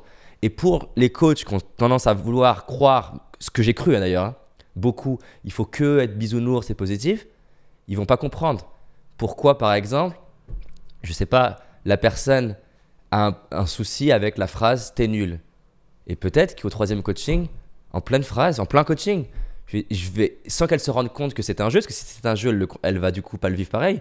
Je vais dire, tu sais que dans les différentes personnes que j'ai eu en coaching, je trouve que tu es peut-être une des plus nulles. hein. Et je vais lui balancer ça, parce que quoi de mieux que de le faire dans le contexte de l'entraînement pour le gérer? Est-ce qu'il vaut mieux qu'elle le gère avec son mari ou sa femme qui n'est pas coach, qui n'est pas expert et qui n'a pas l'intention de l'aider forcément à grandir sur le moment, ou qu'on le fasse ensemble et qu'après lui dire ça et que d'un coup je vois son non-verbal qui change, je dire qu'est-ce qui vient de se passer? Là maintenant Parce que plutôt qu'elle me raconte qu'est-ce qui se passe il y a deux jours ou il y a deux ans avec sa mère ou son boss, là quand je t'ai dit ça, tu t'es dit quoi? T'as respiré comment? T'as bougé comment? Mais le David d'il y a 10 ans qui était addict à il faut être gentil, il dirait mais, mais regarde, elle s'est sentie mal. Ah mais je m'en fous qu'elle se sente mal. Ce qui m'intéresse c'est qu'elle avance. Et donc, euh, dans l'autre sens, par contre, et ça c'est hyper important parce que des fois j'ai des coachs qui sont un peu addicts à challenger, tu fais un peu boxeur. Je dis, hé, t'es pas là pour euh, la mettre à terre, ton client. hein. Et donc peut-être que tu challenges trop pour le coup. Et c'est une danse, c'est-à-dire que. Et c'est une danse euh, tout le temps de me dire, tiens, j'ai été. Tu vois, typiquement, imaginons que je lui dise c'était nul. Il s'agit pas que la personne, elle ressorte, elle est dépressive. Il faut que je trouve la bonne dose de ce qu'elle est capable de digérer, comme je te disais par rapport à l'action de tout à l'heure, ce qui est challengeant mais digeste, pour lui balancer. Et après, on s'entraîne. Et t'imagines même pas comment elle se sent quand dans 5 séances, à un moment donné, je fais exprès, je lui dis, tu sais, t'es vraiment nul. Et qu'elle se marre. Et que, pourquoi elle se marre? Parce qu'elle s'est dit, putain, j'ai progressé. Et moi, ce moment-là, il est incroyable. Que ce soit avec moi ou quand la personne m'écrit un SMS, elle me dit, tu sais, mon boss, il m'a dit exact, m'a dit même, m'a dit la phrase pire que d'habitude. Et en fait, j'ai eu un sourire intérieur, j'ai communiqué avec la personne, merci David. Je- Et là, moi, là, je me dis que j'ai fait mon job. Plus que quand elle me dit, ah, c'est agréable le coaching. Ça va dans le sens de tout ce qu'on se dit depuis, euh, depuis 25 minutes, c'est c'est génial. On peut se finir par un petit coaching? Tu me coaches? Sur quoi? En direct Bah, Allez, vas-y. Moi, je suis ostéo, j'ai 30 ans. Et Sachant euh, qu'un coaching, ça, ça peut durer plus longtemps que, que quelques minutes. Mais on va, on, va, on va faire la version. On va faire la version 15 minutes. Ça marche. Il me faudra, il me faudra un chrono, tiens. Allez, on en sort un. Donc, moi, je viens de tu, sur quoi tu veux avancer J'ai envie d'être un meilleur ostéo. Ok Ça veut dire Voilà. quoi pour toi être un meilleur ostéo Et moi, pour moi, être un meilleur ostéo, ça veut dire euh, avoir des meilleurs résultats. C'est-à-dire Ouais. quand les gens viennent me voir avec une douleur, avec un problème euh, à 10 sur 10, je veux quand ils ressortent, Ouais. ça aille dans le sens du 0 sur 10. Ce qui est impossible, j'en ai conscience. Ouais, tendre vers le 0 sur 10. Mm. Ok. Aujourd'hui, si on faisait une situation présente, tu t'évaluerais à combien, comment? Et un potentiel qui est énorme en ostéo, je dirais, je dirais 7. Ok. Ce que j'aimerais, parce que là aujourd'hui, c'est top, t'es arrivé à quelque chose de plutôt clair. J'aimerais que, en fait, attends, juste, on est dans un an. J'aimerais que tu me fasses un avant-après évident. Ok, quand je dis 7 sur 10, c'est qu'en fait, il me reste encore euh, Une grosse marge de une progrès. grosse marge pour aller à 0. C'est ça. C'est Ouais. pas genre, euh, voilà. Donc je suis plutôt de- un- mauvais que bon pour Ouais. l'instant. Donne-moi, donne-moi. un- imaginons, on a bossé un- ensemble pendant un an en coaching. Dans un an, donne-moi un truc évident qui te fait dire j'ai progressé. À quoi on le mesure? 90% des patients me disent pendant la séance ou à la fin Waouh, putain, je sens qu'il s'est vraiment passé un truc en moi. Ok, pourquoi c'est important qu'ils te le disent? Parce que ça valide. Ça valide le fait qu'il s'est passé quelque chose en eux, mais c'est vrai qu'il peut se passer quelque chose en eux sans qu'ils en aient conscience. Mais ça valide, ça valide la puissance de ce que. Quand je vais avoir les, les ostéos qui m'inspirent beaucoup, Ouais. Je sens que quelque chose se passe en moi. Quand je vais voir d'autres ostéos que je vais plus voir, Ouais. ben, je- des fois, je- il se passe Quand rien. tu vas les voir en tant que, en tant que en patient. tant que patient, c'est ça. Ok, mais, mais eux, ils le savent pas forcément. Non, je leur, je dis ou pas, non, c'est vrai, Tu vrai. leur dis pas forcément. Ok, donc c'est intéressant. Est-ce qu'il y a eu des fois où le patient t'a rien dit sur le coup et deux, trois séances plus tard, il t'a dit Waouh, c'est dingue. Ouais, ça m'est arrivé. Ok, donc je veux être sûr qu'on pose l'indicateur au bon endroit. Euh, Est-ce qu'on pourrait avoir un indicateur qui est peut-être peut un peu plus décalé ou plus juste qui te permet d'être sûr que tu as progressé Ou alors, comment on augmente le fait d'avoir cette info? Parce qu'effectivement, des fois, toi, tu le dis pas. Et donc, eux non plus. Un autre indicateur pourrait être, et ça aussi, tout le monde ne serait pas d'accord avec moi, mais moi je veux avoir du résultat assez rapidement et j'aimerais que trois jours après la séance, euh, le- soit le patient vient me voir pour un symptôme, une douleur, ça est diminué de moitié. Ouais. Mais là aussi, il y a des biais parce qu'il y a des douleurs, ça va pas être possible. Oui, Mais si on arrive à 50% de résultats, c'est que c'est qu'on est très très bien. Ok, Sur trois jours, euh, 50% de douleur en moins, ça va beaucoup mieux. Le patient te dit voilà, ça va beaucoup mieux. ok, top. T'as juste parce que par rapport au temps qu'on a, je fais court. Ouais. Qu'est-ce qui fait que tu m'exprimes que c'est ton objectif? Pourquoi c'est ce sur quoi tu veux avancer là maintenant? Juste pour que je comprenne. Bah, parce Pourquoi que c'est lui et pas un autre? Parce que j'ai cette croyance que on dit qu'un ostéo est bon et pas bon, etc. Moi, j'aime bien rester quand même factuel, un peu comme toi. C'est-à-dire que l'ostéo, il est bon s'il y a du résultat. C'est-à-dire que si le patient, si tu réponds à la demande du patient. Et pourquoi c'est important pour toi ce truc-là? Parce que, parce que j'ai envie de faire mon métier correctement. C'est une de mes valeurs d'être authentique. Et euh, Est-ce qu'aujourd'hui, objectivement, on peut considérer que tu le fais correctement? Si on regarde, c'est quoi correctement? Je le fais correctement dans le sens où je donne le maximum. Ouais. Donc ça, on peut pas me le reprocher. Mais je sais qu'il y a un potentiel en moi et, et grâce à l'ostéopathie, grâce à la médecine chinoise et tout ce que je fais, je sais que je peux être encore meilleur. J'en Ok, connais des gens c'est pour ça que c'est important de bien affiner les mots. Est-ce qu'aujourd'hui, on peut considérer que tu le fais déjà correctement? Si on regarde, parce que correctement, ça veut dire quoi? Ouais, correctement, pour moi, ça veut dire que tu mets euh, toutes les chances de ton côté pour que ça marche. Enfin, tu donnes, tu donnes tout ce que tu peux, quoi. Ok, est-ce qu'aujourd'hui, on peut considérer que tu donnes déjà beaucoup de ce que tu peux pour tes patients? Ouais. Ok, donc c'est juste par rapport à ton estime, est-ce qu'on peut considérer que c'est déjà correctement? Hmm. Je suis aujourd'hui, je suis, je suis en accord avec ce que je donne. Mais j'ai conscience que ça peut être mieux. Ok, donc c'est pour ça que je voudrais juste qu'on soit juste sur les mots. Est-ce que ce que tu veux, c'est être correctement ou c'est plutôt que tu es déjà correctement et tu veux autre chose? Bah, je suis déjà correctement. Ouais. Mais je veux autre chose. Et c'est autre chose, c'est quoi? Qu'est-ce qui te donne de l'énergie? Parce que rare, les gens ont rarement de l'énergie avec l'idée d'être je veux être correct. Qu'est-ce qui te donne plus d'énergie que être correct? Ce qui me donne de l'énergie, c'est quand il y a une interaction de fou avec le corps du patient. C'est-à-dire que quand, en fait, l'ostéopathie, c'est une, une discussion avec les tissus, avec le corps du patient. Ouais. Et ce qui me donne une grande énergie, c'est quand je suis assez focus et assez en communication avec le corps et que je vois que le corps réagit. il y, a une, euh, il y a une relation avec. et qu'il y a une relation, une communication avec les tissus. Et là, en fait, bah, souvent le patient me dit, ah ouais, il se passe des trucs. Et moi, je suis là, bah ouais, c'est un truc de malade, en fait, ce qui se passe en toi. Et j'aimerais que. Augmenter ça. Ouais. Augmenter le nombre de fois où ça arrive. Ouais, ça arrive. Et ça, tu le sens en toi, du coup. Ouais, je le sens dans mes mains. Je- les, les consultations un peu, euh, un peu, un peu extraordinaires où il se passe des trucs de malade. Euh, ça souvent. Ouais, peut-être en avoir plus souvent que ça devienne un peu plus la norme et que mon métier devienne encore plus fabuleux euh, avec top. chaque patient. quoi. Donc, on a deux indicateurs. Un qui peut être à 2-3 jours, ou plusieurs temps, le, le temps que la personne ait le temps de processer le truc, et un autre qui est interne. Ouais. De comment je me sens dans cet espace de relation à sentir les tissus et le flow, c'est ça? Ok, imagine que qu'on avance vers ça, sachant que tu es déjà parmi, juste je tiens à le préciser quand même, euh, par respect pour toi, tu es déjà parmi les meilleurs ostéos. Et, et, et c'est d'ailleurs la caractéristique des meilleurs ostéos, enfin des meilleurs dans n'importe quel domaine, c'est qu'ils voient encore, euh, moi-même, hein, je me dis encore tout, tout ce que je pourrais faire pour améliorer mon coaching. Mais je tiens à le dire quand même pour la personne qui ne te connaît pas et qui, qui écoute ton podcast. Euh, Comment tu te sentirais que dans un an, tu puisses te dire Waouh, je suis encore plus souvent dans cet espace de flow où je ressens euh, les tissus de la personne, il y a une relation. Ça- pourquoi c'est important pour toi? C'est important parce que ça me donne de l'énergie, comme tu, comme tu disais. Ouais. Et, euh, et- et ouais, ça me, ça me fait vibrer en fait. J'ai une vie qui est. Des fois, j'ai des journées où je suis moins bon que d'autres. J'appelle ça moins bon parce que j'ai moins eu, j'avais pas assez d'énergie pour, euh, pour créer tout ça. J'aimerais comprendre le désir profond.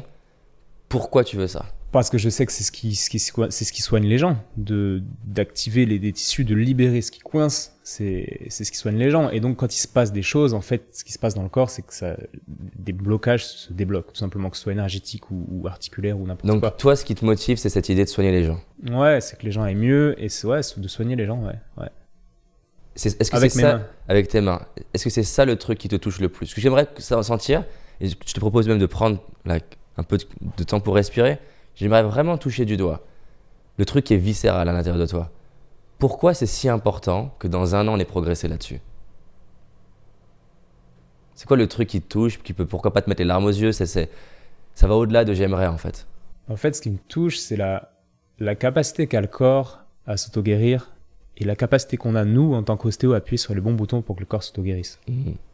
Et, euh, et ce qui me touche, c'est voilà, c'est l'envie d'aller toucher ces bons boutons et c'est de, voilà, d'être moins frustré avec certains patients où j'arrive pas. Je sais que je maîtrise pas tout, mais vraiment d'optimiser cette et, de, de, de Et tu te sentirais comment d'arriver à ça? Bah, je Ça te ferait quoi qu'on ait progressé dans un an là-dessus? Me sentirais ben en adéquation avec ce que je veux, avec, avec ma valeur et, et ma croyance que le corps a cette capacité. Je me sentirais encore plus en connexion et, et, et, et ouais, en adéquation avec ce- cette, cette croyance que j'ai en, envers le corps, envers le corps et envers la vie, quoi, de manière générale. Ok, top. Selon toi, pour aller vers ça, qu'est-ce qu'on a besoin de modifier ou changer? Tu me disais tout à l'heure, il y a des fois où je suis un peu moins dedans, et il y a des clients qui me frustrent. J'entends deux choses. Il y a des fois où je me sens moins bien, et des fois, il y a des clients qui me frustrent. Est-ce que c'est corrélé ou est-ce que ça peut être décorrélé? Est-ce qu'il y a des jours où tu te sens bien et il y a quand même un client qui te frustre? Est-ce qu'il y a des jours? Ça dépend beaucoup de moi quand même. Ça dépend beaucoup de toi, comment Mm. tu te sens. Et c'est quoi qui joue là-dessus Mon sommeil, mon alimentation, mon, mon style de vie. Clairement, là, j'ai arrêté l'alcool, par exemple, euh, pour faire le, le mois de janvier sans alcool. Ouais. Parce que j'aime beaucoup, je suis très social quand même, je vais beaucoup dans les soirées, tout ça, et un petit verre de vin, j'aime bien, je, suis- je suis chaud quoi, quand je bois un verre de vin. Ok. Et c'est quelque chose que j'aime bien. Mais par contre, euh, par exemple, là, le fait de pas boire de vin, je vois que mon énergie augmente. Et, euh, et c'est vraiment l'énergie dans laquelle je suis pendant le traitement qui fait que qui va se passer ces choses-là. Et c'est aussi le nombre de patients que je vois. Ok. Est-ce que justement, il n'y a pas quelque chose à changer sur soit le nombre de patients que tu vois, soit sur l'espace qu'il y a entre les patients? Si par exemple le nombre de patients c'est dur de, de dire non. Parfois j'ai un basketteur pro qui s'est blessé, bon bah je vais pas lui dire bah non gros. Enfin je dis pas gros parce que bon, je parle pas comme ça, mais je peux lui dire bah pourrais. non, euh, ouais je pourrais. Non mais si des fois euh, il y en a à qui je parle comme ça. Et je peux lui dire bah non là j'ai déjà vu mon quota de patients, je vais pas avoir d'énergie pour le reste de la semaine si, si Pourquoi je te tu vois. peux pas lui dire? Parce que, parce que, parce que je me suis engagé envers lui, je me suis engagé envers son club, à aller prendre rapidement, Mhm. à aller recevoir rapidement consulte. Par contre, ce que je pourrais faire, c'est, c'est voir moins de patients et me réserver des créneaux. C'est Et ça. c'est ce que je fais, en fait. Mais, mais je me fais toujours un peu submerger à, à voir je sais pas combien de patients. Et du Ok, coup, donc ce que, ce que j'entends, et c'est top. Ce que j'entends, c'est qu'un des premiers trucs à changer pour aller vers ça, ça se situe dans mieux gérer ton énergie et mieux gérer ton espace, de sorte qu'il y ait beaucoup plus de chances. C'est même pas tant tu progresses toi en tant qu'ostéo, parce que si finalement, là, tu, tu sais déjà le faire, hein, au moins à un certain niveau, mais être sûr que du coup, tu as l'espace euh, respiratoire et énergie pour que quand les personnes arrivent, tu performes. Alors, ce qui se passe, c'est que t'adores et soigner et t'adores servir. Et que du coup, si tu, qu'est-ce qui, qu'est-ce qui se passe si tu dis non à un client? Pour toi? Ça, ça dépend. Il y a des patients, je vais pas avoir de mal à leur orienter. Si c'est un, un sportif que je suis, qui a des objectifs, etc. Ou alors quelqu'un qui est, qui est vraiment dans un patient, qui est vraiment dans mon cœur, que, que, que je suis depuis longtemps, c'est pas pareil. Que si c'est un nouveau patient, j'ai aucun problème à dire, bah écoute, j'ai mon co- collègue qui est libre, euh, vas-y. Hmm. C'est vraiment les gens vraiment- qui j'ai créé une relation assez profonde. J'ai du mal à. Ouais, j'ai mal à dire non et je me vois pas dire non en fait. Mais je crois que la réponse c'est ça c'est comment m'organiser pour que je puisse dire oui à tous ces gens-là vers qui j'ai un, comment dire, un engagement émotionnel. Et euh, Donc quel changement tu pourrais opérer de sorte que ces gens-là aient toujours la priorité et que ça soit fluide pour ton emploi du temps? Bah, dans le concret, c'est ce que je, je mets en place déjà là, c'est d'avoir des créneaux vraiment euh, réservés pour les urgences. Et Ouais. pour ces gens-là, et s'il y a, il y a des Alors, gens comme ça, Là, tu me dis ce que tu fais déjà et pourtant, tu as quand même la question. Donc qu'est-ce que tu ne fais pas déjà? Je suis pas assez strict et je dis pas, c'est de dire non en fait. Je crois que je dis pas. Non à qui du coup? Euh, aux, gens, aux gens qui ont besoin d'aide et je sais que je peux un peu les aider. Et, et là, t'as ouais, t'as quoi T'as une charge Tu t'en veux de, de dire non? Ouais, je m'en veux un peu, ouais. Parce que c'est l'ami d'un ami, parce que c'est machin. Ok, et donc c'est ça qui est intéressant. Ça, c'est l'origine de la question. J'ai aussi cette peur parce que moi, mon moyen de gagner de l'argent, c'est l'ostéo. Tu Ouais. vois, les podcasts, bon, peut-être, ouais, je vais avoir des sponsors, tout ça. Mais c'est le cœur de mon métier. Et je me dis aussi, il faut que je finance. L'ostéo, ça me sert à financer ben, le loyer, les podcasts. Donc je me dis aussi, bah ouais, faut quand même que je gagne de l'argent, tu vois. Ok, donc il y a deux charges. Une charge de je vais dire non à des personnes qui sont des amis d'amis, qui ont besoin d'aide. Il y a une charge de ma sécurité financière. Mhm. Au milieu de ça, j'ai l'impression qu'il y a aussi une charge autour de ça te fait quoi, toi, d'être quelqu'un qui dit non à des gens qui ont besoin d'aide? Ça me. C'est pas que ça me rend coupable, ce serait trop fort, mais. Mais c'est dans cette idée-là. Ouais, c'est dans cette idée-là. Je, je sais que j'ai cette capacité d'aider et, et j'ai envie de le est- faire. est-ce qu'il y a quelque chose autour de c'est un peu mal quelque part? Un petit peu, ouais, je pense que j'ai une croyance profonde avec ça. Et c'est normal que tu l'aies parce qu'elle t'aide sur plein d'aspects. Elle t'aide à servir, elle t'aide à vouloir soigner des gens. Et c'est ce qui, c'est ce qui fait. Là, on est pile dans ce qui fait ton côté altruiste. Je veux transformer des gens. En plus, j'ai des compétences, j'ai un vrai désir, j'ai vu des résultats, je veux soigner. Maintenant, ce qui est hyper intéressant pour toi et pour d'ailleurs toutes les personnes qui, qui écoutent, c'est que nos addictions limitent notre, vie. Étonnamment, c'est mindfuck. Ton addiction à vouloir aider les gens t'empêche de bien les servir comme tu voudrais. C'est-à-dire que l'origine de pourquoi tu n'arrives pas à avoir l'énergie que tu voudrais pour servir ces gens-là, c'est parce que l'origine de ça, j'ai du mal à leur dire non. Parce que je vais être quelqu'un de mal. Maintenant, l'être humain a deux choix. Le choix, la, la petite vie ou la grande vie. C'est-à-dire que tu as le choix. Par exemple, si, je sais pas si tu as vu le documentaire de, Bill Gates. Ils ont fait un documentaire sur Bill Gates. Et à un moment donné, il y a un, moment profond, tu vois, où il lui dit Mais ça te fait quoi de voir Parce qu'il est très investi sur euh, la, santé et très investi pour que, justement, soigner des gens à travers le monde? Il dit Ça te fait quoi que cette, euh, que cette jeune fille, là, elle puisse mourir? Et il dit quelque chose qui est, qui est dur, mais c'est toute la question que tu vas t'inviter à te poser. Il dit L'être humain, on est, on est programmé pour être euh, extrêmement sensible et émotionnel à l'idée de voir une personne souffrir. Mais moi, mon obsession, c'est qu'il y en ait un million qui guérissent. Et le truc, c'est que si je me concentre sur cette personne-là, je vais pas faire ce qu'il faut faire pour qu'il y en ait un million qui guérissent. Et, et le, réalisateur, il le challenge, il dit euh, Mais du coup, euh, c'est pas bien, quoi, ce que tu me dis là. Et il dit Mais en fait, ça m'intéresse pas d'être quelqu'un de bien. Ce qui m'intéresse, c'est les un million de personnes. Et donc, j'aimerais te poser la question Est-ce que ce qui est le plus important pour toi, c'est vivre ces moments d'inconfort et peut-être de la friction que la personne va devoir trouver un autre ostéo? Et encore une fois, on peut réfléchir à des stratégies pour pouvoir l'accompagner autrement. Mais ce que tu préfères, est-ce que c'est dire oui à cette personne-là et passer à côté de potentiellement plein de personnes à qui tu pourrais créer quelque chose que seulement un ostéo sur 1000 vont faire? Ah, c'est sûr que c'est le million qui est le plus intéressant. C'est aider le. Ok, Alors quand je parle le- du million, le million il peut être de deux formes. Il peut être quantitatif Ou ou qualitatif. qualitatif. Mais je pense qu'il peut être qualitatif avec les patients, par contre, que je vois vraiment. Et quantitatif dans le sens où l'énergie que je vais avoir, je vais pouvoir aussi m'épanouir. Parce que ce qui fait que je suis épanoui, c'est que je fais pas que de l'ostéo, sinon je serais épuisé. C'est-à-dire que voilà, je suis là en train de te parler. Et euh, comme dit ce patient, en fait, je vais peut-être pas l'aider, mais je peux, par contre, euh, aller écrire, réfléchir sur un podcast avec quelqu'un et via ce podcast, ben, faire du bien à C'est je ça. sais pas combien de milliers de personnes qui vont écouter. Et c'est pour ça qu'il y y, a- il y a deux questions que je vais t'inviter à te poser. La première, c'est de transcender l'illusion de qu'est-ce qui est bien et qu'est-ce qui est mal, et plutôt de réfléchir plus long terme. Qu'est-ce qui a le plus d'impact dans mon cœur? Et peut-être que dans... Encore une fois, à ton avis, si demain tu meurs, est-ce que l'humanité va s'arrêter? Non. Non, tu n'es pas indispensable. Et c'est tout le paradoxe. T'es pas indispensable, mais t'es pas inutile. Et donc, c'est pas parce que toi, tu vas pas aider cette personne qu'il n'y a pas plein de gens qui vont les aider. Et c'est tout le, tout encore une fois, le paradoxe. Tu as quelque chose de spécial à apporter.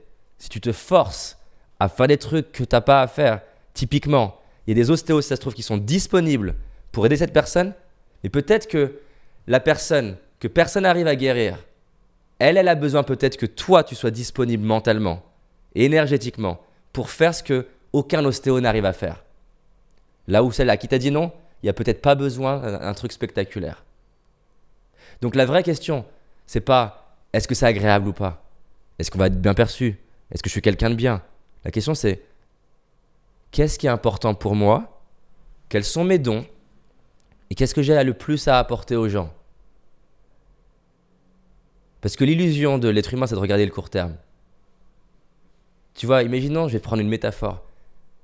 Tu as le chercheur qui est en train de, de travailler sur la guérison du sida. Et il a d'autres compétences. Et du coup, régulièrement, on lui dit Tiens, il, a, il est médecin du village, les, les gens viennent le voir.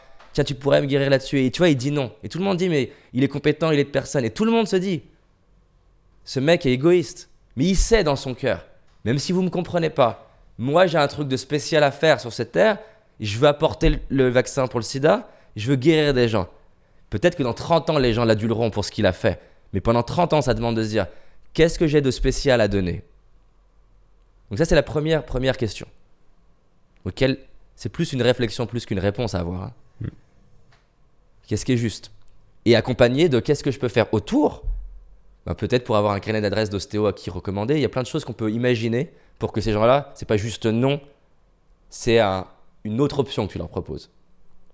Et l'autre réflexion, tu vois, on parlait hors caméra de l'argent. Et tu me disais, moi, l'argent, c'est pas mon truc, je veux servir des gens, aider des gens, et c'est hyper louable. Mais là, y a une... là c'est intéressant. Ton addiction à être concentré sur servir plutôt que recevoir, donc le côté altruiste plutôt que narcissique, c'est-à-dire donner plutôt que prendre, ce qui est le commun dans le monde de l'aide, l'infirmerie, l'inf- être infirmier, médecin, coach, tu as un biais, donner c'est mieux que prendre. Mais ton addiction à vouloir plus donner que prendre t'empêche d'avoir la sécurité financière pour avoir l'espace mental. Donc il y a peut-être une réflexion à avoir autour de comment 10% de mon temps sont consacrés à gagner de manière disproportionnée beaucoup plus d'argent pour que la question de sécurité financière ne se pose pas et que la seule réelle obsession pour le coup soit servir. Et c'est le paradoxe.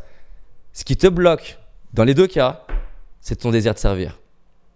Il y a des grandes chances que tu serves plus en pensant un peu plus à tes finances, parce que tu vas mettre de l'argent de côté, peut-être un poil l'investir, pas en mettant des années là-dessus, hein, un, peu mieux le gérant, en créant un produit pour des gens qui ont un peu plus d'argent, en mode revend des bois, leur vendre plus cher à eux parce qu'ils ont plus d'argent, et leur apporter un service qui, eux, un, value, comme on dit, ils mettent de la valeur dessus. Donc on n'est pas en train de juste leur prendre l'argent, c'est équilibré, hein, c'est équitable.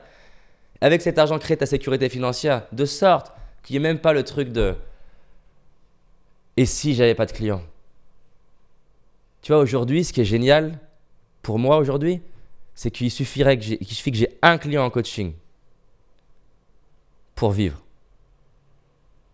Très bien. Sous-entendu, tout le reste pourrait s'écrouler. C'est bon. Ça me ferait chier parce que ce qui me ferait le plus chier, c'est pas tant de moi. Ce qui me ferait le plus chier, c'est que je suis en train de vivre une aventure en équipe et que ça, par contre, ça devrait s'arrêter. Ça, ça me fait chier. Mais moi, ma sécurité, en fait, là, j'ai. C'est bon, tu comprends? Hmm. Donc, potentiellement, servir moins peut amener à servir plus.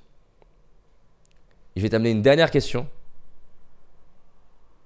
Comment c'est rendre service à quelqu'un, à cette personne-là, que de lui dire non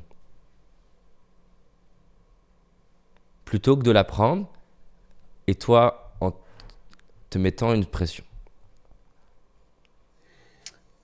bah De toute façon, si je la prends, cette personne, je serais peut-être pas dans l'énergie que je voulais, que je décrivais tout à l'heure. Donc, c'est lui rendre service que de l'envoyer vers, quelqu'un qui a cette énergie. Ouais. C'est comme ça que je vois la réponse. C'est ça. Ok. Et de même, t'aimes servir, t'aimes aider. Est-ce que t'aimerais, si moi j'étais ton ostéo, que sous prétexte de faire quelque chose de bien, je me fasse souffrir? Est-ce que toi, tu serais content que pour me forcer, je fasse quelque chose qui au final me fasse passer à côté de ce que j'ai apporté dans cette vie? Non, c'est sûr que non. Après, le terme souffrir, il est peut-être un peu fort. Je, souffre pas. Quoi. Ouais, Mais tu souffres pas, mais il y a quand même un truc qui te fait chier dans le fait de dire j'ai quelque chose de spécial à donner. Ouais, ouais je souffre pas, mais, mais c'est une forme de petite souffrance. Je vais reprendre la question que je t'avais posée du coup apparemment il y, a, il, y a, il y a plusieurs années. Imaginons qu'on est dans 20 ans j'ai été ton ostéo. Est-ce que ça te plairait que je te dise que parce que j'ai pas osé te dire non, je suis passé à côté de l'impact que j'avais envie d'avoir dans le monde Est-ce que toi, ça te réjouirait? Bah non. Non.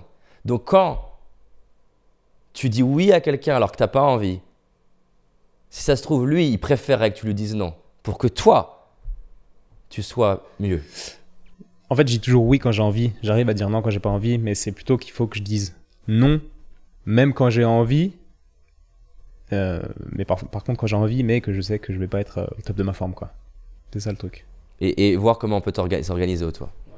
Ok, qu'est-ce que tu retiens Qu'est-ce qui est le truc le plus intéressant dans ce qu'on s'est dit? Quel plus de valeur pour toi? Ben, c'est le fait de pouvoir. C'est l'histoire du mec avec le vaccin pour le sida, quoi. Et en fait, j'ai les outils en moi, j'ai le podcast pour inspirer, j'ai la télé, j'ai les livres, j'ai écrit un livre et je peux en écrire d'autres. Et, et c'est ça, en fait, j'ai tout, j'ai toutes les cartes en main pour, euh, pour compenser ce patient que je vais pas prendre et que je vais envoyer. J'ai même des collègues ostéo euh, à qui je peux envoyer, mais c'est juste que j'ai envie, ouais, non, mais je le ferai, je le ferai. Et je vais voir moins de personnes et dédier plus d'énergie à, à ce que j'ai déjà commencé à créer pour impacter plus de gens. Top. Effectivement, cette histoire de ce gars-là qui est plus concentré sur sa vision que sur ce que les gens pensent de lui. Et c'est le propre du leadership. Les gens sont tellement attachés à s'auto-valider qu'ils sont bien et à attendre que les autres valident qu'ils passent à côté de ce qu'ils ont à faire. Là, on prend le métier d'aide, mais c'est pareil pour l'art, c'est pareil pour Instagram. Tellement attaché à avoir des likes que je fais ce que les gens veulent que je fasse pour qu'ils mettent des likes plutôt que d'apporter et créer peut-être ma Joconde. Ça me parle. Il faut savoir que Da Vinci, aujourd'hui, on l'adule. Les gens à l'époque disaient que c'était un procrastinateur parce qu'il a mis 19 ans à faire sa Joconde.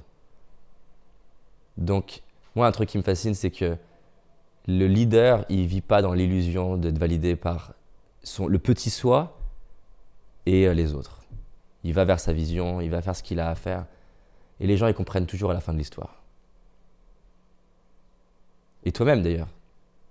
Ce qui compte, c'est cette même question qu'on s'était posée. Dans 20 ans, je veux dire quoi à mes enfants? Est-ce que j'ai eu un cabinet qui tournait à fond et je me suis épuisé ou est-ce que j'ai économisé mon énergie, j'ai très bien fait mon travail sur peut-être un peu moins de gens et en plus de ça, j'ai inspiré des millions de personnes J'ai inspiré des millions de personnes, j'ai aidé des gens que d'autres n'arrivaient pas à aider parce que c'était plus complexe et ça demandait un niveau de présence, de, technicité et d'énergie que, que peu d'ostéos veulent avoir. Et effectivement, j'ai fait ce que j'avais à faire. Et la bonne nouvelle, c'est que si ça se trouve, tu vas faire ça et dans deux ans te rendre compte, bah, je préfère un nouveau cabinet plein. Qu'est-ce qui t'empêche de faire marche derrière? C'est sûr, je vais tester comme tu disais au début de l'épisode. Par contre, si tu vas pas et tu le testes pas, ben, c'est possible que tu te dises merde, ça se trouve c'était la clé. Ok, je réécoute ce podcast dans un an et, je ferai un bilan. Parfait, ça me va, tu, tu me fais un petit, un petit mail. Merci David. Bon, c'est cool en tout cas, j'ai vraiment apprécié, tu vois, je te connaissais pas réellement, mais j'ai vraiment apprécié ton énergie, c'est vraiment top et j'aime ce que tu fais. C'est cool, bah moi aussi. Mais je te souhaite de, je te souhaite de tout déchirer et justement euh, de faire partie des personnes de la santé qui, qui montrent que parfois accepter de ne pas servir, ça peut permettre de servir plus. Parfait. Bah, merci pour ce message euh, final, David. Et puis, bah, à dans un an. À dans un an. Et je souhaite aux personnes qui nous écoutent de passer à l'action, de faire des tests, de faire des expériences, de se remettre en question et de se poser la même question que toi. Dans 20 ans, qu'est-ce qui va me rendre fier de moi? Merci.